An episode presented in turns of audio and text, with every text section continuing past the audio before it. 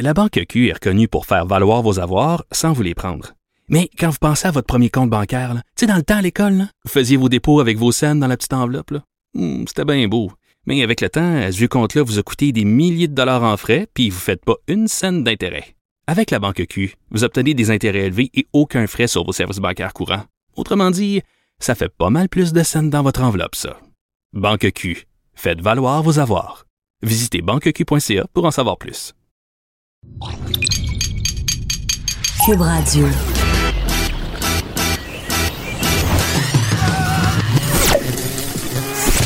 Pour elle, il n'y a jamais de mauvaise question. De 13 à 15, Les effrontés. avec Geneviève Peterson.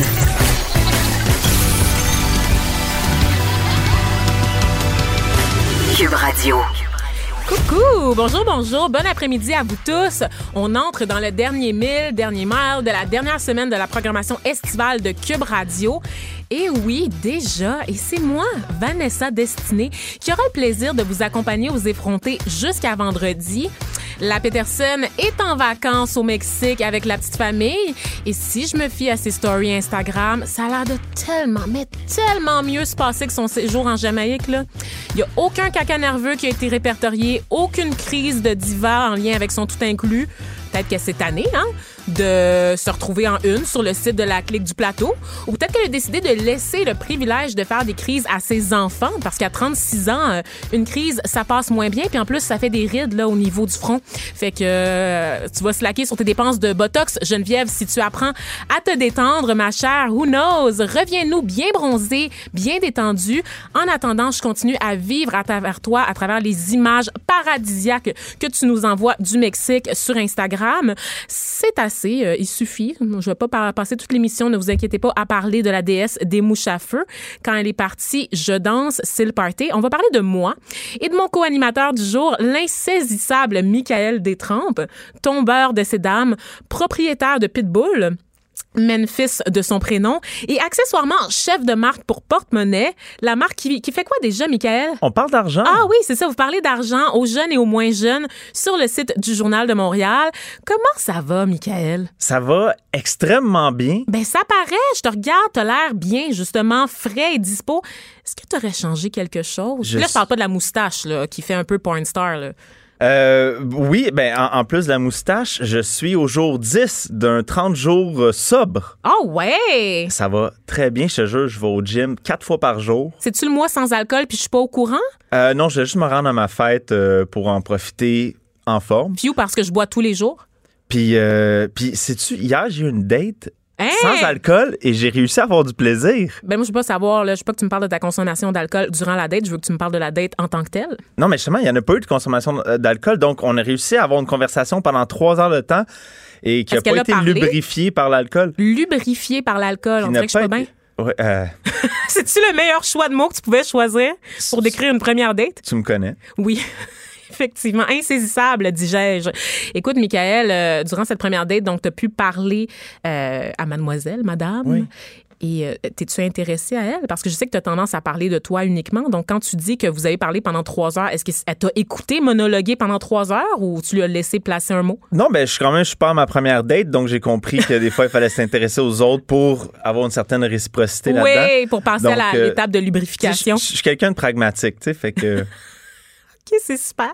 Tu me demandes pas comment je vais, moi, Michael? Mais toi, comment tu vas? Ben écoute, je suis tellement heureuse parce que crise du logement est résorbée, en tout cas dans mon cas, parce que c'est pas vrai pour les familles qui sont encore à la rue au moment où on se parle, Michael. Euh, C'est, vraiment, ça se poursuit encore la crise du logement un peu partout au Québec. Mais toi, t'as trouvé de quoi de beau? J'ai trouvé quelque chose qui fait mon affaire, un 2,5 à 785 dollars. Euh, c'est pas la peine, chers auditeurs qui habitez en région, de me rappeler que vous pouvez vous louer une maison complète avec cour arrière et piscine creusée pour ce montant-là par mois. Je le sais déjà, mais malheureusement, j'ai fait le choix de vivre à Montréal. C'est là qu'il y a de la job pour les ethnies comme, comme moi.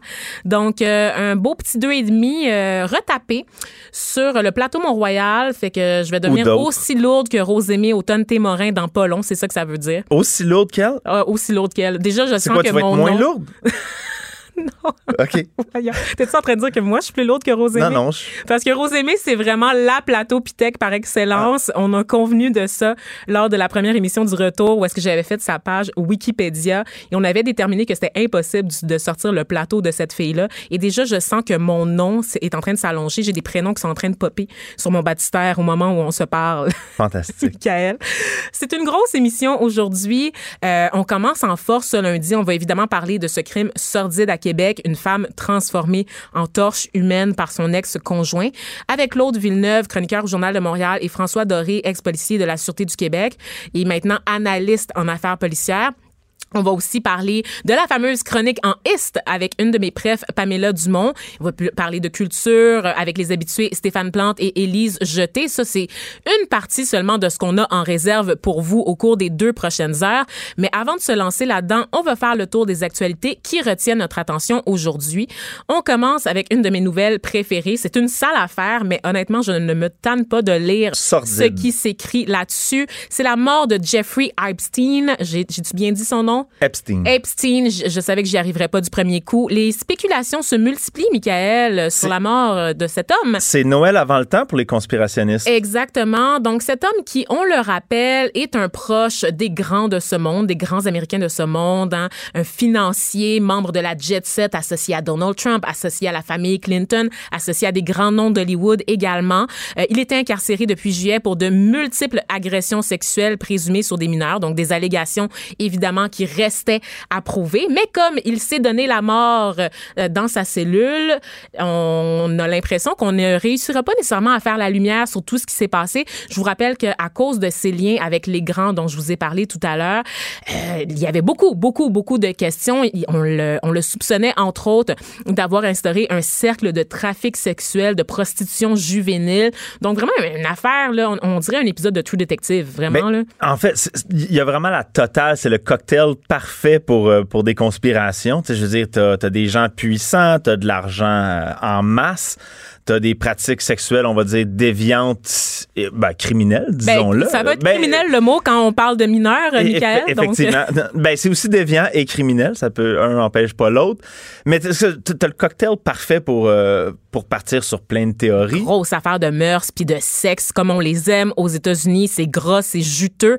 Et en plus, ça vient de prendre une tournure inattendue avec son décès qui a été constaté samedi. On l'a retrouvé sans vie là, dans sa cellule. Et là, ça soulève tout plein de questions parce que comment ça se fait qu'un homme qui était aussi surveillé, cet homme qui était sur la sellette en attente de son procès, en attente aussi de témoignages de tout plein de témoins dans cette affaire de cercle sexuel, a pu se donner la mort dans sa cellule? Comment ça se fait qu'il était pas plus surveillé que ça? Comment ça se fait qu'il avait accès à des choses pour se donner la mort, des, outils que normalement on, on retire dans des cellules à sécurité maximale? Qu'est-ce qui s'est passé? Mais surtout, euh, je crois qu'on on, on dit qu'il était sur euh, le Suicide Watch. Comment on dit ça en français? Donc, la garde suicidaire? Les gens qu'on surveille de près parce Oui. qu'ils posent un risque de se suicider. C'est ça. Bon. C'est beau, le il- français, hein? Donc, il était sur le Suicide Watch jusqu'à tout récemment parce qu'il y avait déjà eu une tentative, on dit, il y a peut-être euh, quelques semaines. Donc là, il y a un million de questions euh, auxquelles on n'aura sûrement pas de réponse, mais un film de Oliver Stone, peut-être un jour, qui va essayer de. Ouais. Ou une série télé sur HBO qui va être acclamée par la critique. Il y, a il y a clairement déjà du monde qui travaille là-dessus à Hollywood. Ils vont pas passer à côté d'une histoire aussi juteuse que ça. Ah ben peut-être qu'ils vont ils vont prendre leur trou les gens à Hollywood parce que certains d'entre eux, euh, certains grands producteurs seraient Un impliqués. autre Steen. Exactement, euh, dans ce scandale. Ce qu'on sait, je sais pas si tu as vu passer pendant le week-end, Michael, une série de mimes qui m'ont fait tellement rire parce que on en parle des, des théories du complot. Beaucoup de gens croient que c'est un meurtre et non pas un suicide et qu'il aurait été commandité par les Clinton. Mais- de toutes les personnes. On se rappelle que Bill, empêtré dans nombre de scandales sexuels, euh, aurait tout à gagner à ce que quelqu'un comme euh, Jeffrey euh, Epstein. Epstein, merci de m'aider là-dessus, euh, garde le silence à tout jamais. Mais oui, puis, puis je, je, regarde, je, je t'avoue, moi, je suis un anti-complotiste. Euh, puis j'ai peut-être ma propre théorie Ah, anti-conspirationniste. Il est anti-complotiste, mais il a sa propre théorie. Vas-y. Je, je vais essayer. On a affaire ici à un homme qu'on pourrait peut-être qualifier de sociopathe, au pire, ou disons, disons au minimum, un, un homme euh, extrêmement narcissique. Je rappelle que tu n'as aucune formation en psychologie. Non, non, mais je- juste, je- oui, mais faisons le, le tour de sa carrière, de l'ensemble de son œuvre, si on peut le dire ainsi, qui a clairement des comportements antisociaux, si on regarde encore une fois ce qui, ce qui est allégué contre lui. Euh, aussi un homme qui tripait sur le transhumanisme. Tu sais, tu sais c'est quoi le transhumanisme? C'est le fait de- de- d'incorporer les robots à la vie humaine. C'est comme une espèce de ouais. philosophie là, qui, qui, euh, que beaucoup de gens très riches, euh, disons du Silicon Valley, euh, partagent. C'est-à-dire, on va utiliser la technologie la pour machine se rendre, ça, pour se rendre des surhumains. Mhm.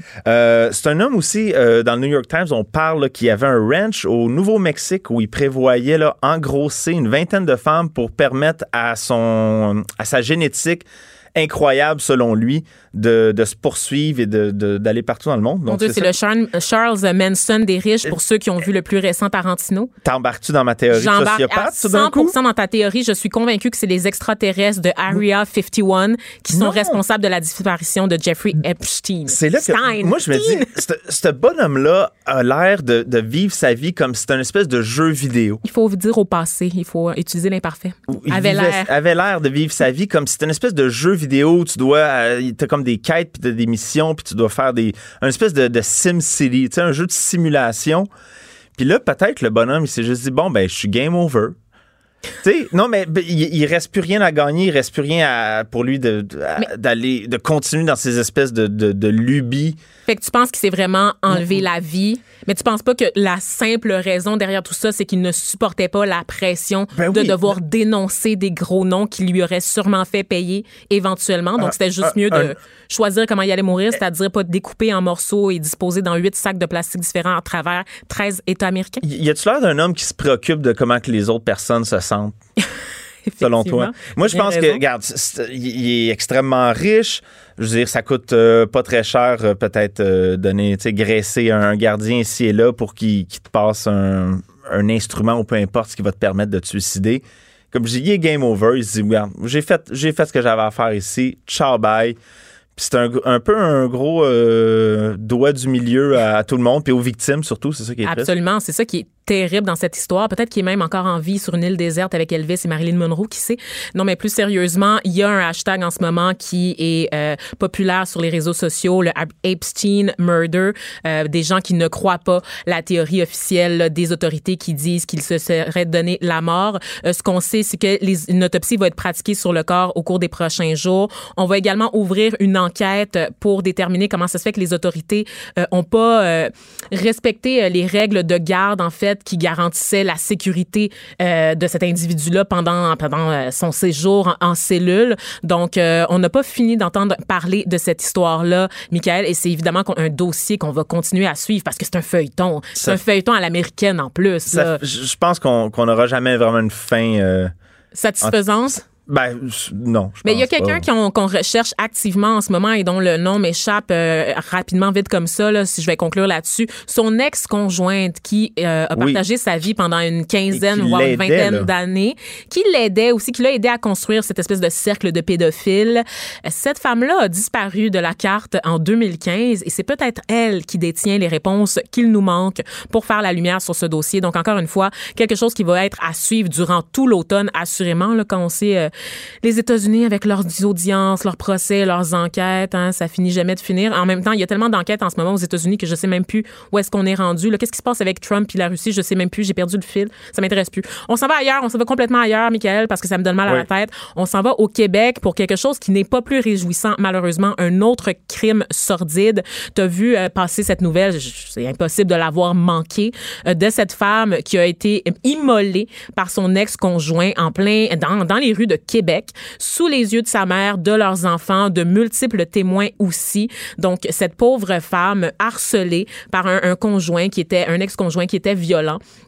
Qui, qui avait des signes quand même avant-coureurs. Et là, euh, évidemment, bon, ça met en lumière toute la question de la violence conjugale, où jusque où certains conjoints ou ex-conjoints sont prêts à aller euh, pour régler des, des, comptes avec leur partenaire de vie. Et normalement, pour en parler, on a euh, Claude Villeneuve qui devrait être avec nous parce qu'il a signé un texte fort, fort, fort intéressant dans le journal au cours du week-end où il se demande jusqu'à où on est prêt à tolérer ça en tant que société. Tu as vu passer cette histoire, Michael? Malheureusement, oui. Qu'est-ce que tu as à dire là-dessus?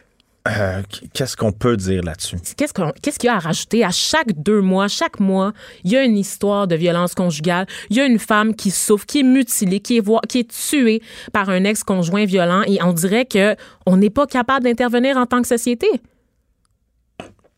Tu, me vois sans mots. Qu'est-ce qu'il y a à dire sur, sur ce sujet-là, à part que c'est dégueulasse? C'est dégueulasse. Il faut que ça arrête, mais comme tu dis, qu'est-ce qu'on peut faire pour ça arrête? C'est terrible parce que, bon, on le sait que le gouvernement du Québec a lancé euh, en 2018 une commission, un comité spécial politique pour euh, débloquer une espèce de plan structurel pour les cinq prochaines années en ce qui a trait à la violence conjugale. Ils ont nommé en tête de, de, cette, de ce comité-là de politique euh, la coroner en chef du Québec qui devait présider avec des réseaux de femmes, des réseaux d'entraide, la Sûreté du Québec aussi. Donc, plein de comités qui devaient établir un un plan d'action pour le gouvernement. Ce qu'il en ressort, évidemment, c'est qu'il faut donner énormément de soutien aux victimes, donc augmenter les fonds, les ressources pour les maisons euh, de femmes, donc les, les, les abris pour les femmes violentées.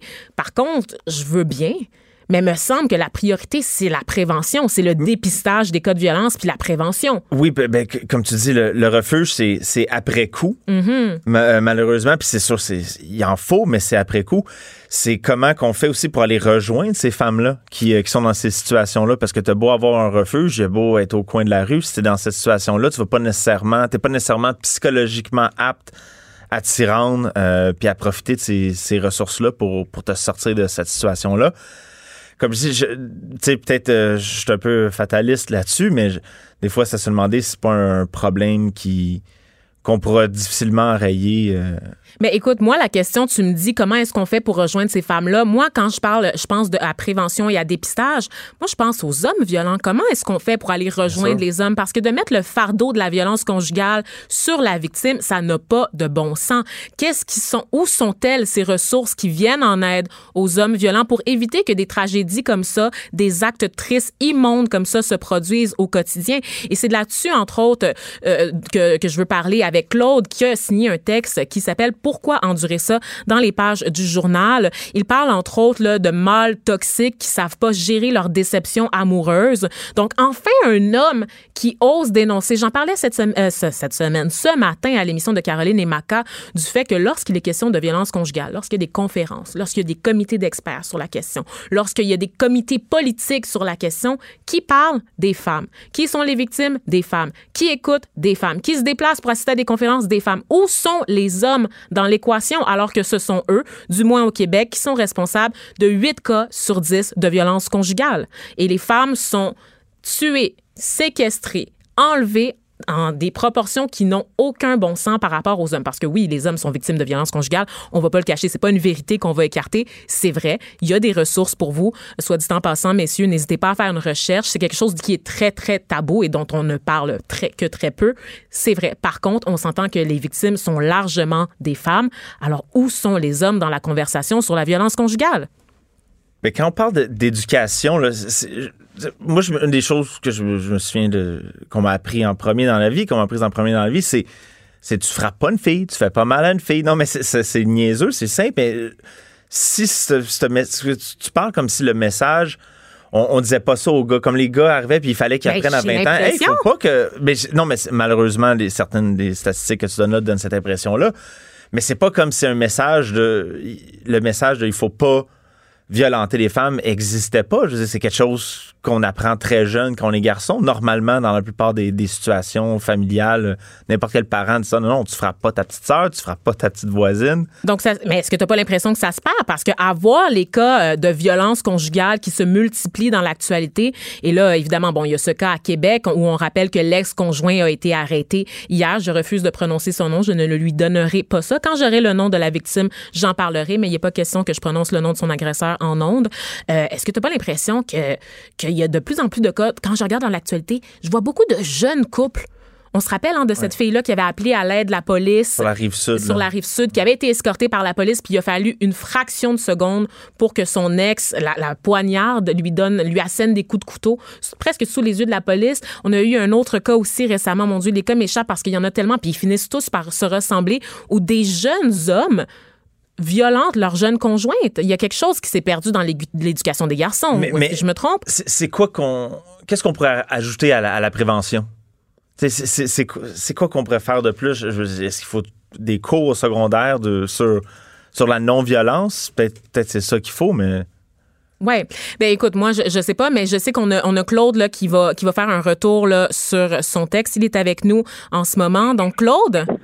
Oui, allô? Bonjour, ça va bien au téléphone? Ça va très bien. Ça va très bien. Vous avez signé le texte Pourquoi endurer ça euh, en revenant sur cette affaire-là à, Limoilou, entre autres, euh, où un homme de 22 ans avait été arrêté par les policiers après avoir menacé son ex-conjointe avec une arme, puis qu'elle l'a vu rôder euh, autour de son logement.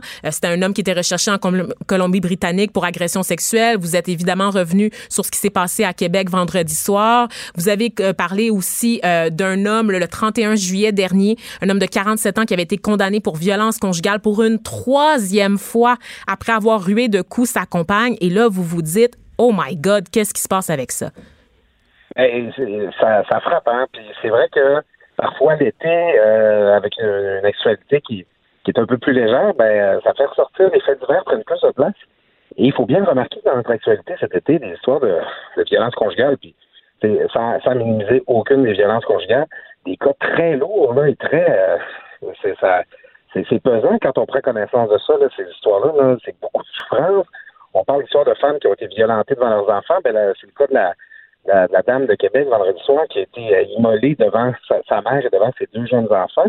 C'est, ça prend beaucoup de place dans l'actualité et, bon, c'est pas scientifique. Euh, est-ce, que, est-ce qu'on peut prétendre que euh, présentement il y aurait une recrudescence de, de violence conjugale? Ça, je ne prononcerai certainement pas mm. là-dessus, mais euh, je trouvais que je trouve que le moment euh, pour avoir une discussion là-dessus que pour marquer le coup est bien choisi parce que présentement, ça prend de la place dans les nouvelles et c'est en tout cas moi personnellement, je trouve ça assez pesant à vivre puis être entouré de toutes ces, nouvelles-là. Bien, écoutez, vous parlez de faits divers, mais moi, j'ai quasiment le goût de vous dire que ça devient un réel problème de société. C'est une question qui est nationale. Euh, ce qui, euh, pour ce qui en est de la violence conjugale, on le voit notamment dans d'autres pays occidentaux, comme en France, où le gouvernement va parler de féminicide pour décrire comment des femmes meurent sous les coups de leurs conjoints à peu près chaque jour en France. Donc, qu'est-ce qu'est-ce qui se passe? Pourquoi vous, vous, vous constatez... Euh, comment est-ce qu'on peut expliquer cette recrudescence de violence à l'égard des femmes, selon vous?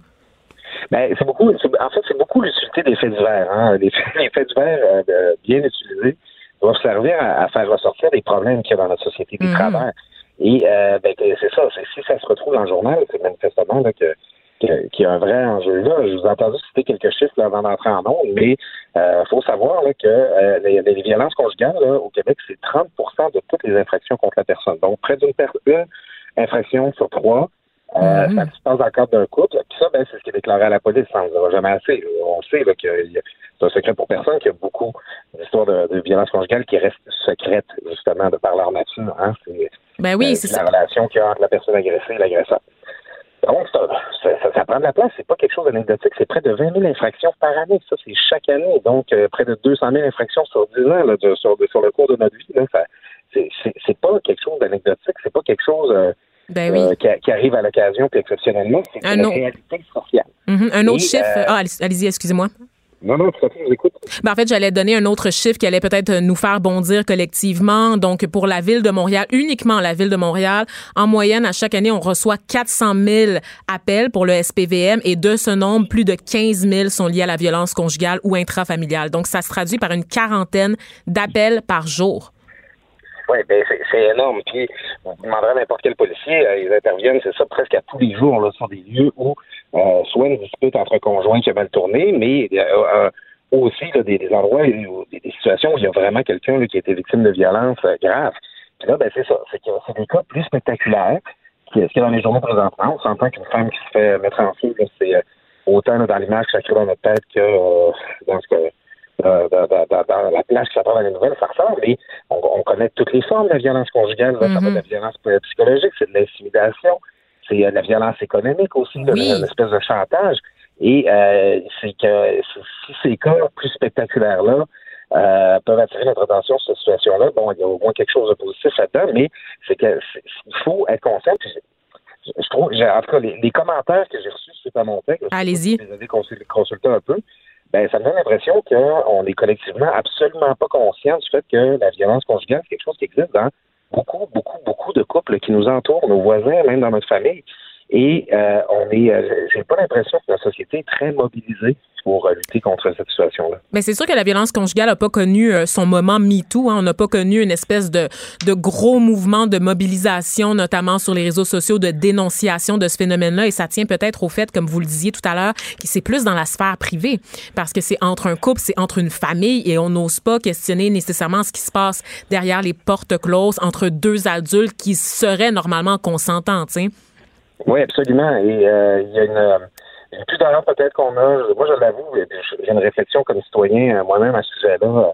Bon, des fois, ça nous arrive tous d'entendre une dispute entre voisins, des Mm. choses comme ça. Puis là, on veut se mêler de nos affaires, on rentre la tête euh, entre les épaules et tout ça. Mais peut-être que justement, il faut, faut être plus interventionniste, faut être plus, euh, faut, faut, faut plus se tourner, retourner notre regard vers la victime, puis l'inviter à, euh, à être attentif à la détresse qui peut se trouver dans ses yeux ou le- le- avoir une main tendue parce que je, bon, je, je peux pas parler à la place des, des personnes qui subissent ça, mais je- je- j'essaie d'imaginer un peu le sentiment d'isolement qu'on a quand on vit à tous les jours dans, dans un climat de violence Et de peur. comme celui-là. Ben c'est ça, on doit se sentir comme on, on doit se sentir comme la personne la plus la plus seule au monde.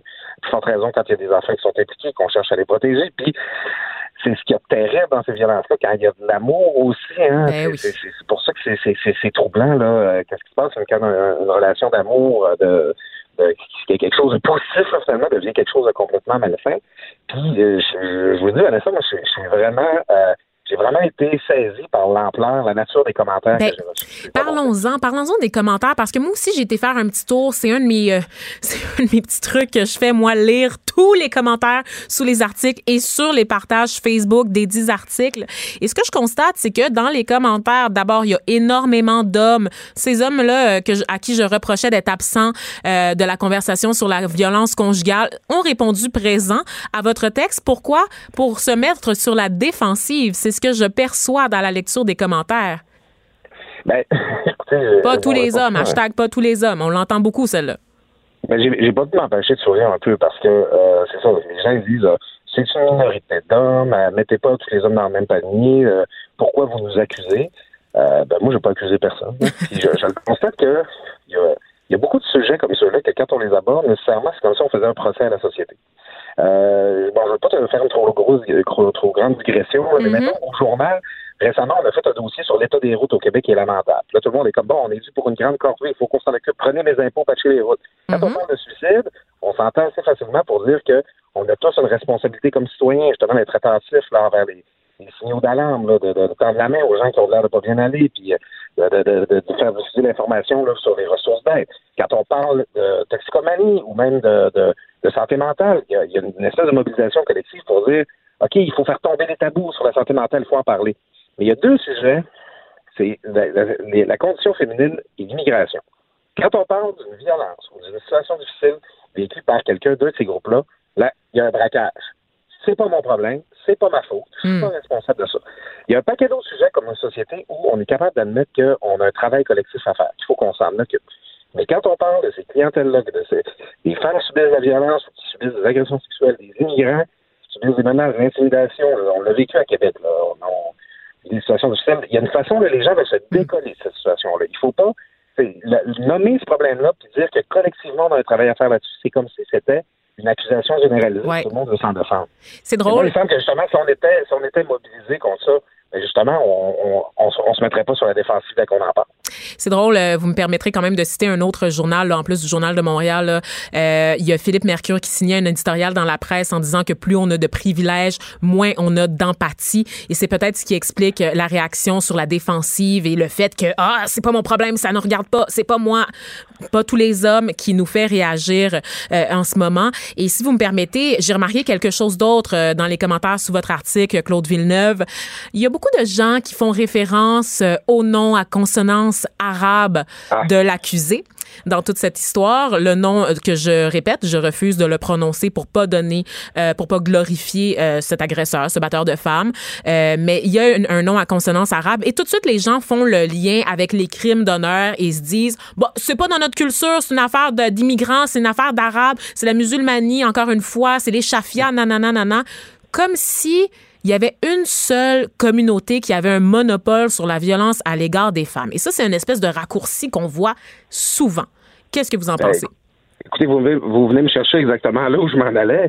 Euh, c'est que il y a une façon, ça c'est une façon plus de se décoller de cette situation-là. C'est ah ouais, il y a des étrangers qui arrivent ici, puis euh, bon, euh, c'est vrai que bon, le fait de, de, de, mettre une femme en feu, bon, c'est il y a quelque chose, la, la, nature du geste en tant que tel nous apparaît exotique là, parce que c'est comme quelque chose de très intense, très extrême.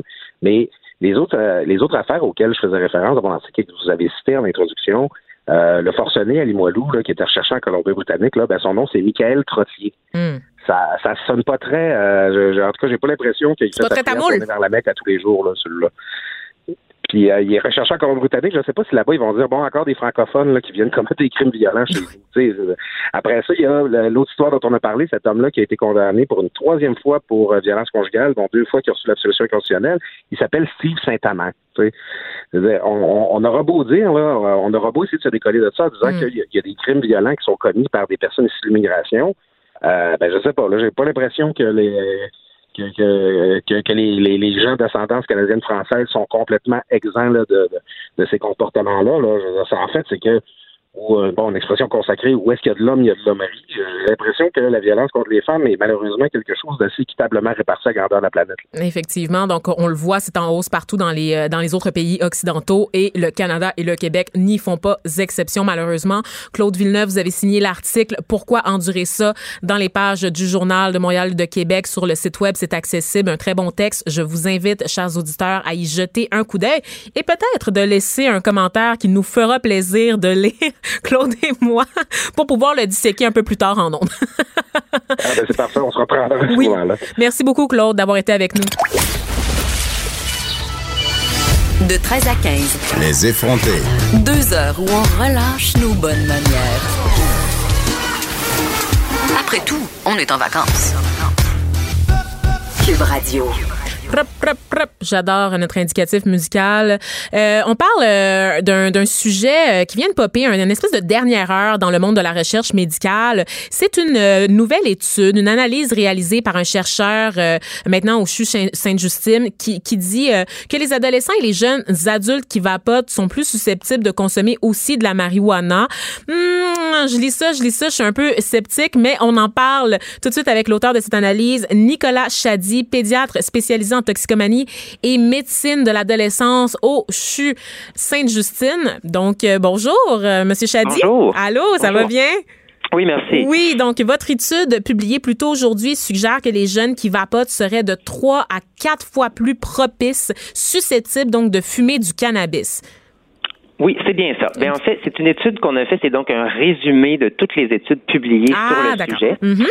Et puis, ce qu'on a trouvé, c'est qu'il y a une association. Donc, si on a déjà vapoté, euh, on a des chances plus élevées d'avoir déjà utilisé de la marijuana ou de progresser vers une utilisation de la marijuana dans le futur. On a donc séparé les études en comme deux sous-groupes, si on veut, euh, des études transversales qui ne font pas la distinction de ce qui est arrivé en premier, puis des études longitudinales qui regardent bel et bien avec un jeune qui a commencé par vapoter, est-ce qu'il va avoir une progression vers euh, la marijuana. Puis ce qu'on a trouvé, c'est euh, une même relation dans les deux cas, donc il y a un risque augmenté d'avoir cette association-là entre les deux substances. Et qu'est-ce qui explique la réalité du risque augmenté? C'est-tu encore une affaire de développement de lobe frontal, comme dirait le, le ministre Lionel Carman?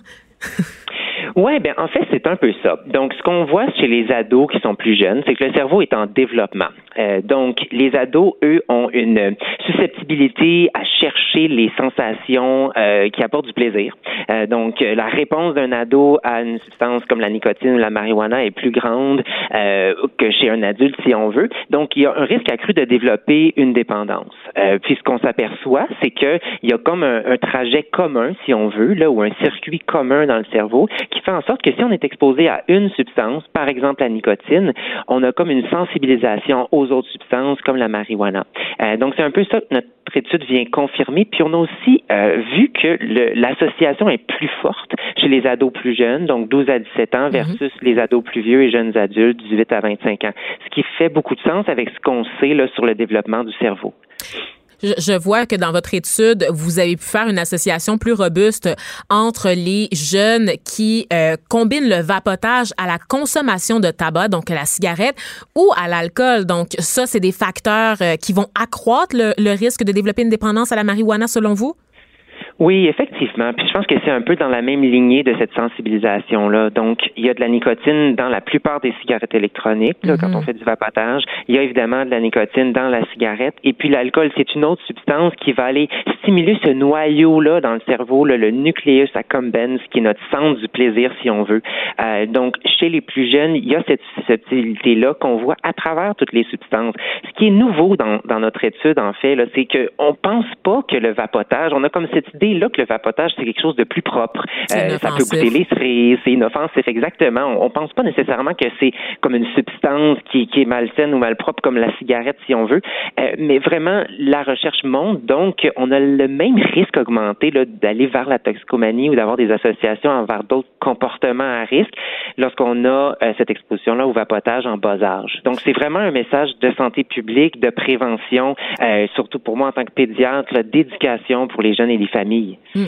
Là, je vais faire ma commentatrice sceptique parce que là, je me dis, OK, c'est correct, le lien avec le cerveau, le vapotage, tout ça.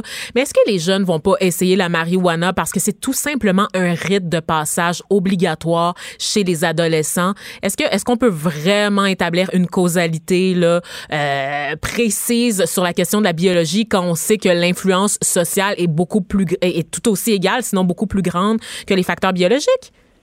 Mais euh, je vous remercie pour cette question-là parce qu'il faut être sceptique. Puis effectivement, ce genre d'études-là, euh, en fait, toutes les études qu'on a combinées ensemble, ce ne sont pas des études qui nous permettent d'établir une causalité. C'est des associations.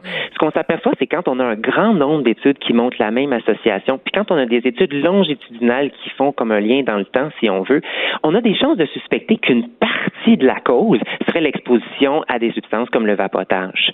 Euh, c'est certain qu'il faut contrôler pour plein d'autres facteurs. Donc, est-ce que si on a des problèmes de santé mentale ou si on vient d'un milieu où peut-être c'est plus défavorisé, où il y a des antécédents dans la famille, déjà il y a un risque accru. Dans notre étude, on a contrôlé pour ces facteurs de risque-là, mais effectivement, il y a beaucoup de facteurs sociaux auxquels on ne peut pas contrôler dans une étude comme ça. Mais je pense que ce qu'il faut savoir, c'est qu'il y a une grande partie des jeunes qui vapotent maintenant, qui sont des jeunes qui seraient probablement pas tournés vers la cigarette ah. traditionnelle, puis qui possiblement n'auraient pas non plus fait le saut vers la marijuana. On est dans une époque, on n'en parle pas souvent, mais en fait, en général, l'usage de drogue chez les ados, c'est quand même en diminution au niveau des taux de, d'utilisation d'alcool, des drogues de rue et tout ça. On parle beaucoup de la crise des opiacés, on parle de la légalisation de la marijuana et tout ça, mais en général, il y a une tendance à la baisse vers l'utilisation des substances. Et puis, ce qu'on s'aperçoit, c'est qu'avec des perceptions de risque qui sont tellement basses pour la marijuana, par exemple, et la cigarette électronique ou le vapotage, on a une possibilité de comme inverser un peu cette tendance-là, puis d'avoir un retour, une recrudescence vers la toxicomanie chez les adolescents, ce qui serait hmm. vraiment pas souhaitable là, à l'échelle de la population. Oui, oui, oui. Mais là, là quand même, là, je, je, recommence là, avec mon commentaire de, de sceptique. Est-ce que c'est pas un peu alarmiste comme discours de penser que parce que un jeune prend une puff une fois, il va sombrer dans une dépendance qui va faire monter en flèche euh, les cas à problème, les cas de les problèmes pour la santé publique en général aussi, parce que je veux dire, on va se le dire, là, depuis que c'est légal, Monsieur Chadi, là, je me permets quand même de prendre une petite huile de CBD une fois de temps en temps, puis j'ai pas l'impression que ça va, je vais développer ça en dépendance à long terme. Là. Oui, ben c'est bon d'être sceptique. Écoutez, puis il faut pas être alarmiste non plus. Je pense pas que cette étude cherche à, à, crier à l'alarme ou à l'alerte disant qu'il va y avoir automatiquement une énorme augmentation des taux de marijuana avec le vapotage. Je pense qu'il faut juste prendre ça au cas par cas, puis hmm. vraiment s'apercevoir que plus on est jeune, plus on est vulnérable, puis plus on a un risque. Je prends votre exemple, l'huile de CBD pour vous qui êtes adulte, le risque de développer une dépendance avec une utilisation, c'est extrêmement faible, sinon pas nul. Elle est, récurrente, mon utilisation de CBD. Je ah. suis fière de, de le dire ah euh, ici au micro ah de Cube Radio. Mais même si elle est récurrente, en fait, puis on s'aperçoit que le CBD, c'est la partie de la marijuana qui est, qui fait moins de dépendance de toute façon. Euh, c'est un peu différent que, par exemple, fumer un joint pour un tout jeune de 12 ans, si on veut. Puis je pense que c'est là où il faut faire la nuance, puis c'est vraiment au niveau de l'éducation puis de la prévention qu'il faut faire ces démarches-là. Non, il faut pas être trop alarmiste, puis c'est vrai que les jeunes ados vont continuer à essayer à, prendre de la marijuana, même si on souhaite qu'ils vont attendre le plus possible que leur cerveau euh, se développe. Euh, mais c'est de la prudence, puis c'est de savoir que la cigarette électronique n'est pas différente de la, de la cigarette traditionnelle lorsqu'on regarde les risques qui sont associés si on veut. Voilà. On l'attend toujours, hein, le plan d'action, parce qu'on sait que le gouvernement fédéral a promis de se pencher sur l'usage de la cigarette électronique, particulièrement auprès des ados. Mais qu'est-ce qui fait qu'on tarde autant à agir dans ce dossier-là, selon vous? Parce que me semble, bon, c'est sûr qu'il y avait un manque de recherche, c'est relativement nouveau sur le marché, la cigarette électronique, mais reste que c'est de la nicotine, vous l'avez souligné vous-même. Donc, pourquoi est-ce qu'on tarde à légiférer? Oui, ben c'est une excellente question. Puis en fait, je travaille étroitement avec Santé Canada pour essayer de faire ah! accélérer les choses. Justement, euh, il y a des lobbies qui sont très forts. Il faut savoir qu'il y a beaucoup de compagnies de tabac qui se cachent derrière les vapoteuses, et il y a des lobbies qui sont forts. Puis faire avancer des lois, des des, des, des contrôles au niveau de la publicité, au niveau de la vente et tout ça, c'est certain que ça prend du temps. Euh, puis je pense que l'explosion des taux de vapotage s'est faite de façon absolument fulgurante. On le voit aux mm. États-Unis. On est en train de suivre un peu la courbe au, Canada avec l'arrivée tout récente euh, du Joule, euh, qui, qui, est vraiment la grosse part de marché. Mais le Joule, ça ressemble à une, clé USB, si on veut. C'est un petit dispositif assez high-tech, qui est une cigarette électronique qui contient, euh, dans la plupart des cas, beaucoup de nicotine. Là. Une petite cartouche peut contenir autant qu'un paquet de cigarettes au complet. Toutes les vedettes ont ça sur Instagram, c'est ça le problème. ben oui, c'est ça. Puis je veux ça m'a pris beaucoup de temps à comprendre c'était quoi qui tenait à la ben, main. c'est ça. puis on a beau essayer de prévenir puis faire des lois et tout, mais c'est certain que ces produits-là, ils ont un pouvoir de, d'autopromotion, si on veut, par les médias sociaux, là, qui est une nouvelle réalité là, en 2019. Ouais. C'est ça. Donc, les compagnies de tabac euh, sont un peu comme des phénix qui renaissent euh, constamment de leur botch. Euh, écoutez, moi, euh, je regarde ce qui s'en vient au Canada, euh, la légalisation de, des edibles, en fait, là, qui est comme le, deuxième volet de la légalisation de la marijuana. Donc, les edibles, on le rappelle pour nos auditeurs, ce sont des produits qui ressemblent à des bonbons, des jujubes qui contiennent du cannabis. Vous, vous voyez ça venir, là. vous devez, vous devez capoter un peu quand même. Oui, ben oui et non, en fait. Je ah veux hein? dire, là, euh, c'est mon point de vue à, moi, puis je, le tends, je prends sous toute réserve je, je n'ai pas d'opinion négative par rapport à la légalisation. Je pense que c'est bien. On va pouvoir en, parler plus, plus euh, ouvertement sur la place publique. C'est une question de, je pense, de le faire de façon soigneuse. Euh, si on veut légaliser puis permettre la vente de ces produits-là, il faut s'assurer qu'ils soient bien étiquetés, que quelqu'un qui se met la main sur ces produits-là peut savoir en lisant l'étiquette, mais c'est quelle force, quelle puissance, qu'est-ce qu'il y a là-dedans, puis quels peuvent être les risques associés.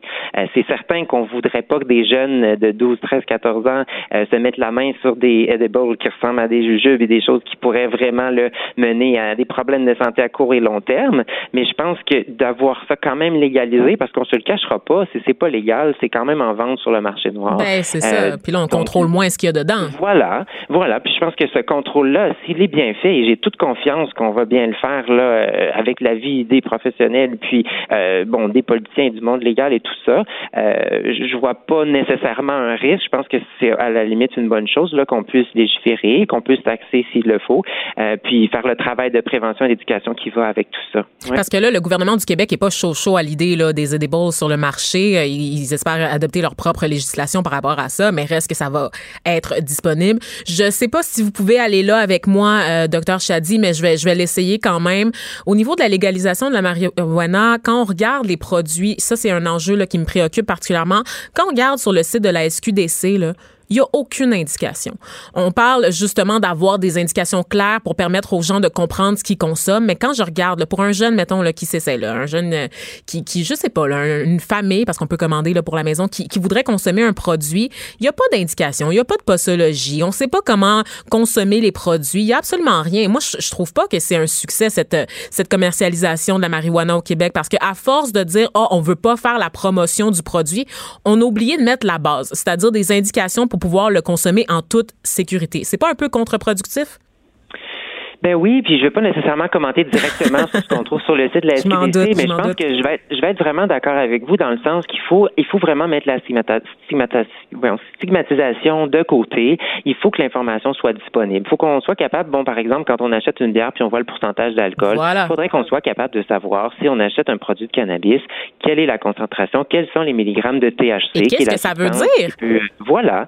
Et je pense que ça, ça va être un travail qui va vraiment partir de, de l'enfance. On va éduquer les jeunes, espérons-le, à l'école, et puis il va y avoir un travail de santé publique qui va se faire avec ça. Puis ça va aller tout jusqu'aux produits qu'on voit, qu'on peut acheter, pour que les familles puissent en discuter de façon ouverte à la maison, puis qu'on puisse savoir qu'est-ce qui arrive si on consomme tant euh, de cannabis et quels sont les risques pour les jeunes surtout. Oui.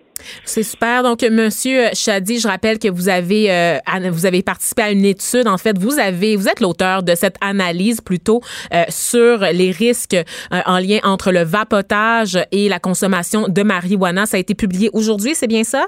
Oui, c'est bien ça dans le JAMA Pediatric. Et Oui. dont la presse canadienne a pu prendre connaissance en primeur, donc donnant l'accès ainsi à peu près tous les médias de la province. Donc, c'est disponible pour lecture. Je vous remercie d'avoir été avec nous, euh, Monsieur euh, Chadi ou Docteur Chadi. Est-ce que c'est mieux de dire docteur? Moi, je sais jamais quel titre utiliser, là. Avec, euh, comme vous voulez, je suis les deux. je suis les Parfait. deux. Un Merci plaisir. beaucoup, ça m'a fait plaisir. Merci, au revoir.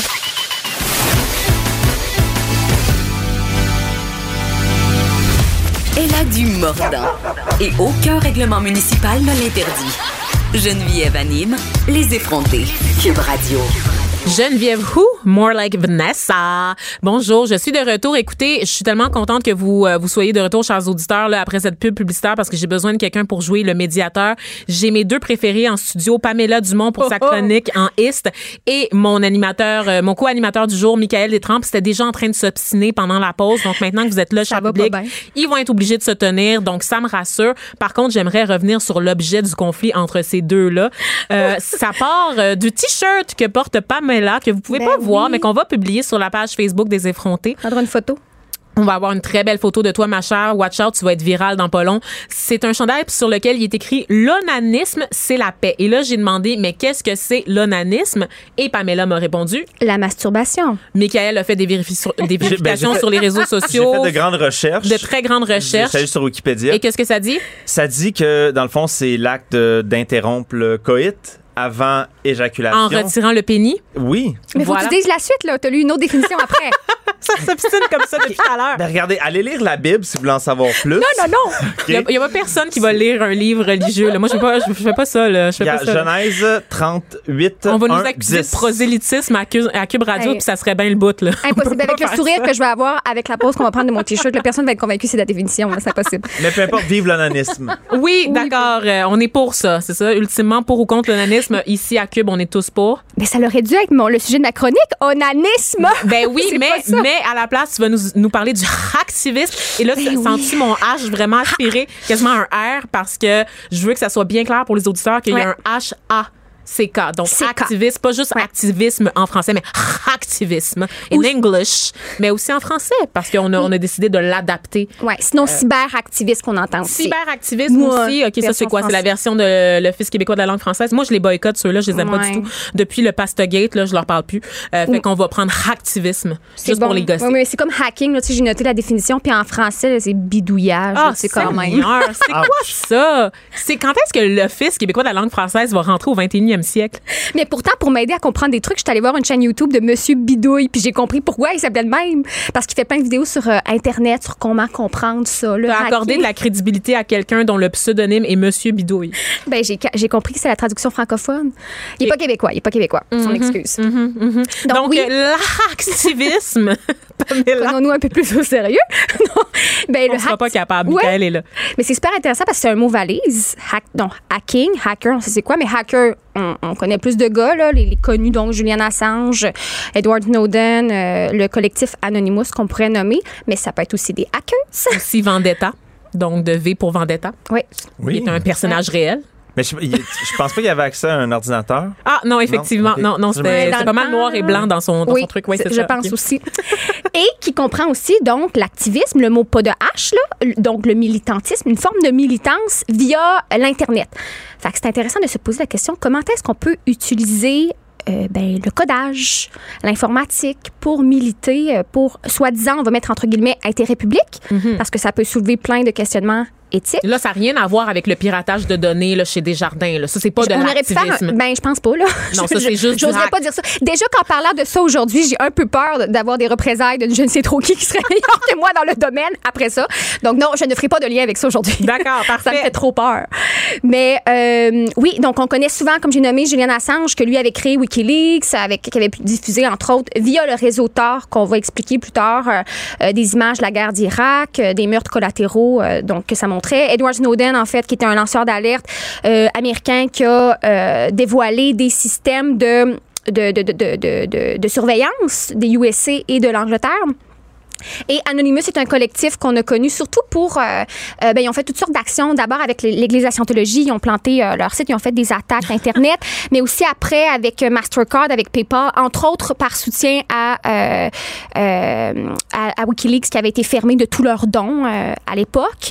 Donc, mais eux sont devenus très sensationnalistes dans un sens parce qu'on sait plus trop qu'est-ce qui vraiment se revendique d'Anonymous ou pas. Ah ouais, hein? Ben oui. rendu des trolls, eux autres? Ben, ils trollent aussi. C'est ça qui, qui est un peu le, le- le- le dilemme dans tout ça, qui est dur à départir parce que des gens vont utiliser le masque, soi-disant d'Anonymous, parce que c'est leur première valeur qu'il y ait de l'anonymat possible pour euh, contrer la censure, pour permettre la liberté d'expression en ligne. Ça fait que, mais il y a des vidéos qui sont publiées, puis il y a des actions qui sont, bon, plus ou moins euh, pertinentes, on pourrait dire, puis plus de l'ordre euh, de la sensation. C'est devenu une espèce de branding ouvert euh, Ouais, à hein? tous. Mm, Ben oui, parce qu'en même temps, c'est un peu ça le point, c'est qu'ils veulent attirer des gens qui peuvent euh, euh, se, se prétendre d'anonymous puis commettre, euh, co- commettre, poser des actions, mais après ça, c'est que euh, s'il n'y a pas d'organisation très claire, beaucoup de gens, c'est pas centralisé, beaucoup de gens ont été arrêtés, donc après ça, le noyau il s'est un peu déconstruit. Fait que c'est ça, mais il y a aussi des femmes. Donc, Oh mon Dieu, oui, enfin! oui, des femmes qui sont aqueuses. On entend peu souvent euh, euh, le mot, puis qui militent pour les mêmes choses, c'est-à-dire la démocratie, euh, créer des lieux où est-ce qu'il peut y avoir des discussions qui sont sécuritaires, des espèces de safe space on the net, là, parce Ouais. que sinon on est retraçable très facilement. Il y a Audrey Teng, allez voir des entrevues d'elle, c'est une jeune taïwanaise trans hyper intéressante, qui a un QI de fou. Et entre autres, une de ses citations que j'avais beaucoup aimée, elle disait le mot utopie a été construit d'après une racine grecque signifiant lieu qui n'est nulle part.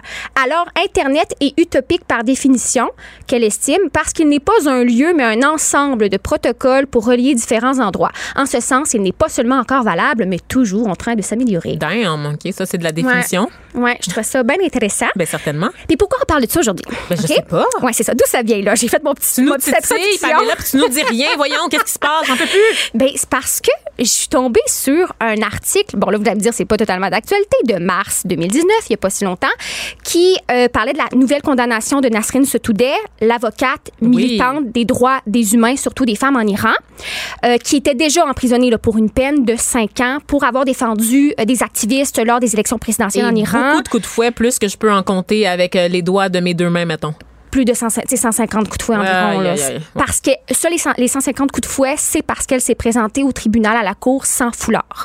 Parce que c'est prescrit dans tous les lieux publics en Iran pour les femmes. Alors, je rappelle qu'en tant que féministe en résidence, je condamne la violence à l'égard des femmes en Iran. Parce qu'il y a toujours quelqu'un, un commentateur, Ah. souvent chez Cube, hein, on va le dire, Merci. Qui, qui, qui, qui va être comme, Eh, nana, où sont les féministes pour dénoncer les, les atrocités en Iran? Ben, je les dénonce, je réponds présent, c'est inacceptable ce qui se passe. Libérez cette pauvre femme, s'il vous plaît. Donc voilà, c'est dit. On Ben, peut continuer, Pamela? Oui, ben pour rebondir sur tu dis, on nous demande de prendre position, de, de, de, de dire notre opinion, de prendre position, tout ça en tant que féministe. Mais il y a, quelqu'un qui a commenté sur Facebook au repartage de cet article-là, parce qu'il datait de mars, qui dit si vous voulez aider les personnes iraniennes à travailler, ben la meilleure, le meilleur moyen, c'est d'installer un réseau Tor chez vous. Là, moi, ça? pour moi, c'était une langue que je connaissais pas. Là, j'étais là, qu'est-ce que c'est ça, un réseau Là, Fait moi, j'ai pas de télé, là. C'est quoi? C'est sur moi le non web? plus, j'ai Ok, pas de télé. Oui, un réseau Tor, ça veut dire en anglais The Onion Router. OK? Fait qu'en français, c'est un routage euh, en oignon. Un routage en oignon. OK? Fait que ça suit là. Un routage, c'est le transport d'informations. Quand tu fais une recherche sur Internet, tu utilises ton routeur, ça te connecte à Internet, puis là, ça fait ta recherche. OK? Je suis tellement contente que tu prennes la peine de, de donner la définition de chaque mot parce que j'étais tellement perdue. Je là. suis pareil. T'en OK? as dit trois, puis j'étais comme, oh boy, OK. Mais on connaît plus souvent, peut-être, Michael, ou toi, Vanessa, vous connaissez euh, les VPN. Les VPN, c'est sou- souvent quand on va avoir accès, exemple, je voudrais voir Netflix aux États-Unis, là, mais je pourrais me connecter à un serveur distant qui est aux États-Unis pour pouvoir euh, contourner le fait que c'est pas sur mon territoire. C'est dans l'illégalité, Ou ça peut Pamela. être Tu aussi, ça un aveu? Ça, ça peut être Non, aussi non, non, illégal comme travailler de la maison et avoir Ah oui, accès à ton ordi au bureau. À sais, pas, tout est illégal. Dans Tout à fait. Ça peut créer un intranet de travail. Tu as tout à fait raison, euh, Michael. Ça Oui. crée comme euh, un, un- un environnement. euh, donc, Michael, raide comme la justice, qui est là pour nous ramener à l'ordre. Euh, Pamela. oui, puis qu'on n'ait pas de l'appel après ça de la CIA ou je sais pas trop quoi. Là, je deviens un petit peu parano dans ce sujet-là. Je suis là pour vous. Merci beaucoup, Michael. Donc, les VPN, c'est une façon d'être anonyme, oui, mais c'est une façon aussi euh, de contourner euh, bon, euh, des, des- des blocages là, euh, qu'il y a sur Internet quand on est avec une certaine adresse euh, localisée puis qu'on doit aller euh, ailleurs. Mais c'est pas tout à fait euh, une solution ultime pour l'anonymat. Parce que euh, si le, VPN, qu'on utilise ben, décide de dévoiler ces informations, que ce soit sous mandat ou que ce soit pour les vendre, ben c'est possible. C'est surtout, je trouve, bon pour euh, euh, pouvoir accéder à des sites qu'on on n'a pas accès. Mais le réseau Tor, qui est le réseau, le routage en, oign- en oignon, ça se veut comme l'affaire là, du moment euh, euh, ultime pour l'anonymat parce que c'est autonome. C'est régi par un réseau euh, de, de, de bénévoles dans le monde. Donc, Vanessa, Michael et moi, on pourrait tous avoir un réseau Tor à la maison et permettre à des gens dans des pays, par exemple, qui ont une dictature, qui sont totalitaires, d'avoir accès, de contourner la censure de leur pays. Là, je, je ne suis pas en train de recommander ça nécessairement. T'es-tu OK? en train de dire qu'on pourrait libérer Raif Badawi si on y mettait un peu du nôtre, Michael et moi?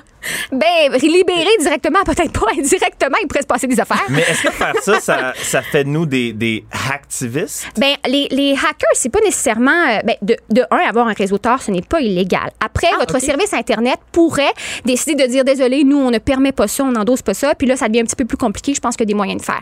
Mais euh, écoutez, euh, le projet Tor a gagné euh, des prix parce que ça se veut vraiment pour l'intérêt public. Et si vous allez lire leur site, je vous encourage fortement à le faire. C'est vraiment pour permettre la liberté d'expression et vraiment l'anonymat quand on pense aux personnes justement iraniennes, quand on pense aux journalistes qui ont besoin de protéger leurs sources d'info, de Ah, ça, ça où est-ce qu'ils cherchent, ben oui, tout à fait. Ben le résultat peut être super intéressant. Fait qu'il y a plusieurs manières de, de l'utiliser. Soit on peut l'utiliser juste pour soi, donc télécharger le logiciel, donc vous tapez Tor Pro- Project, T-O-R Project, et euh, vous pouvez utiliser le logiciel, ce qui vous rend anonyme. Comment ça, ça, ça, ça se passe? Ben en fait, c'est que il y a trois couches d'oignons. C'est pour ça que ça s'appelle routage en oignon. C'est que euh, il va y avoir trois étapes de cryptage ou en bon français euh, de euh, encapsulation ou on peut dire aussi euh, c'est quoi l'autre terme de Mais déjà, Chiffrement, encapsulation. chiffrement. OK, chiffrement. Parce que moi, c'est ça, là, je viens de me, ré- de, de me rendre compte pendant que tu parlais, euh, Pamela, que j'ai un ami qui utilise le réseau Tor, qui travaille pour enquête et qui utilise ça Oh! Super. pour avoir accès au dark web. C'est une porte d'entrée. Ben, c'est ça pour l'affaire. aller faire des affaires illégales ou ça checker des affaires illégales. Ben là, je dis pas qu'il est en train de regarder des vidéos de, de pédophilie ou de zoophilie là, sur le dark web, c'est pas ça que Ouais, je dis. ouais. Mais c'est que Tor, on peut l'utiliser par exemple pour faire des, des affaires de trafic de drogue puis de trafic d'armes Oui, aussi. il peut y avoir des services juste cachés. des bonnes choses. Non, c'est pour ça aussi que je me dis c'est intéressant de de- d'aller lire là-dessus parce que moi je m'y connaissais vraiment pas puis de voir après mais il y a aucune ici incitation à aller poser un réseau chez vous aller lire là-dessus. C'est juste qu'il y a aussi différents types de façons qu'on peut utiliser Tor, c'est-à-dire que quand il y a trois couches d'oignons, il y a une couche qui est le nœud d'entrée euh, qui, qui est le premier cryptage. Il y a euh, le nœud intermédiaire qui est comme une passerelle. T'es juste une passerelle. Mm-hmm. T'es comme le tuyau. Puis il y a le nœud de sortie qui, là, tout est décrypté. Puis l'information euh, va être su par, euh, à cette adresse-là, puis par la personne, le destinataire. OK?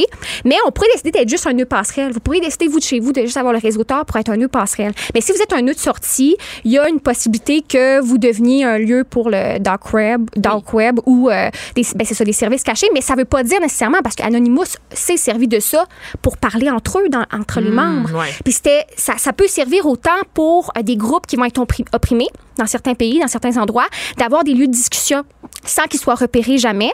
Mais ça pourrait servir, et ça sert aussi à de la Ben criminalité. Oui, ben oui. Moi, mettons que je suis une personne malveillante et je suis une personne malveillante, je le dis tout le temps, euh, puis que je veux m'enrichir avec des bitcoins, là, ce- cette espèce de monnaie que, que je suis pas capable d'expliquer à ce jour encore comment ça fonctionne.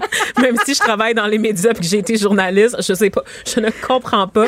Mais mettons que je veux m'enrichir en, en, c'est ça, en vendant genre euh, des opioïdes ou des affaires de même, c'est très facile à faire. Je sais que Tor aussi va servir de passerelle pour du trafic sexuel, donc du trafic de personnes un peu partout. Donc c'est quand même. euh, Oui, a- à partir de là, quand on joue là, dans les bas-fonds du web, là, on s'expose à beaucoup de choses aussi. Même si nous, on va là avec des bonnes intentions, on pourrait tomber sur des affaires quand même un peu whack. Là. Mais pas nécessairement que nous, on tombe là-dessus. C'est juste qu'après ça, quand on devient cette espèce de d'agent-là qui permet aux utilisateurs d'être anonymes de, via notre, euh, notre adresse IP, notre réseau Tor, ben, on ne sait pas qui l'utilise. Mm-hmm. Ah, ça. on, ne fait plus la part des choses. On n'exerce pas un contrôle dessus.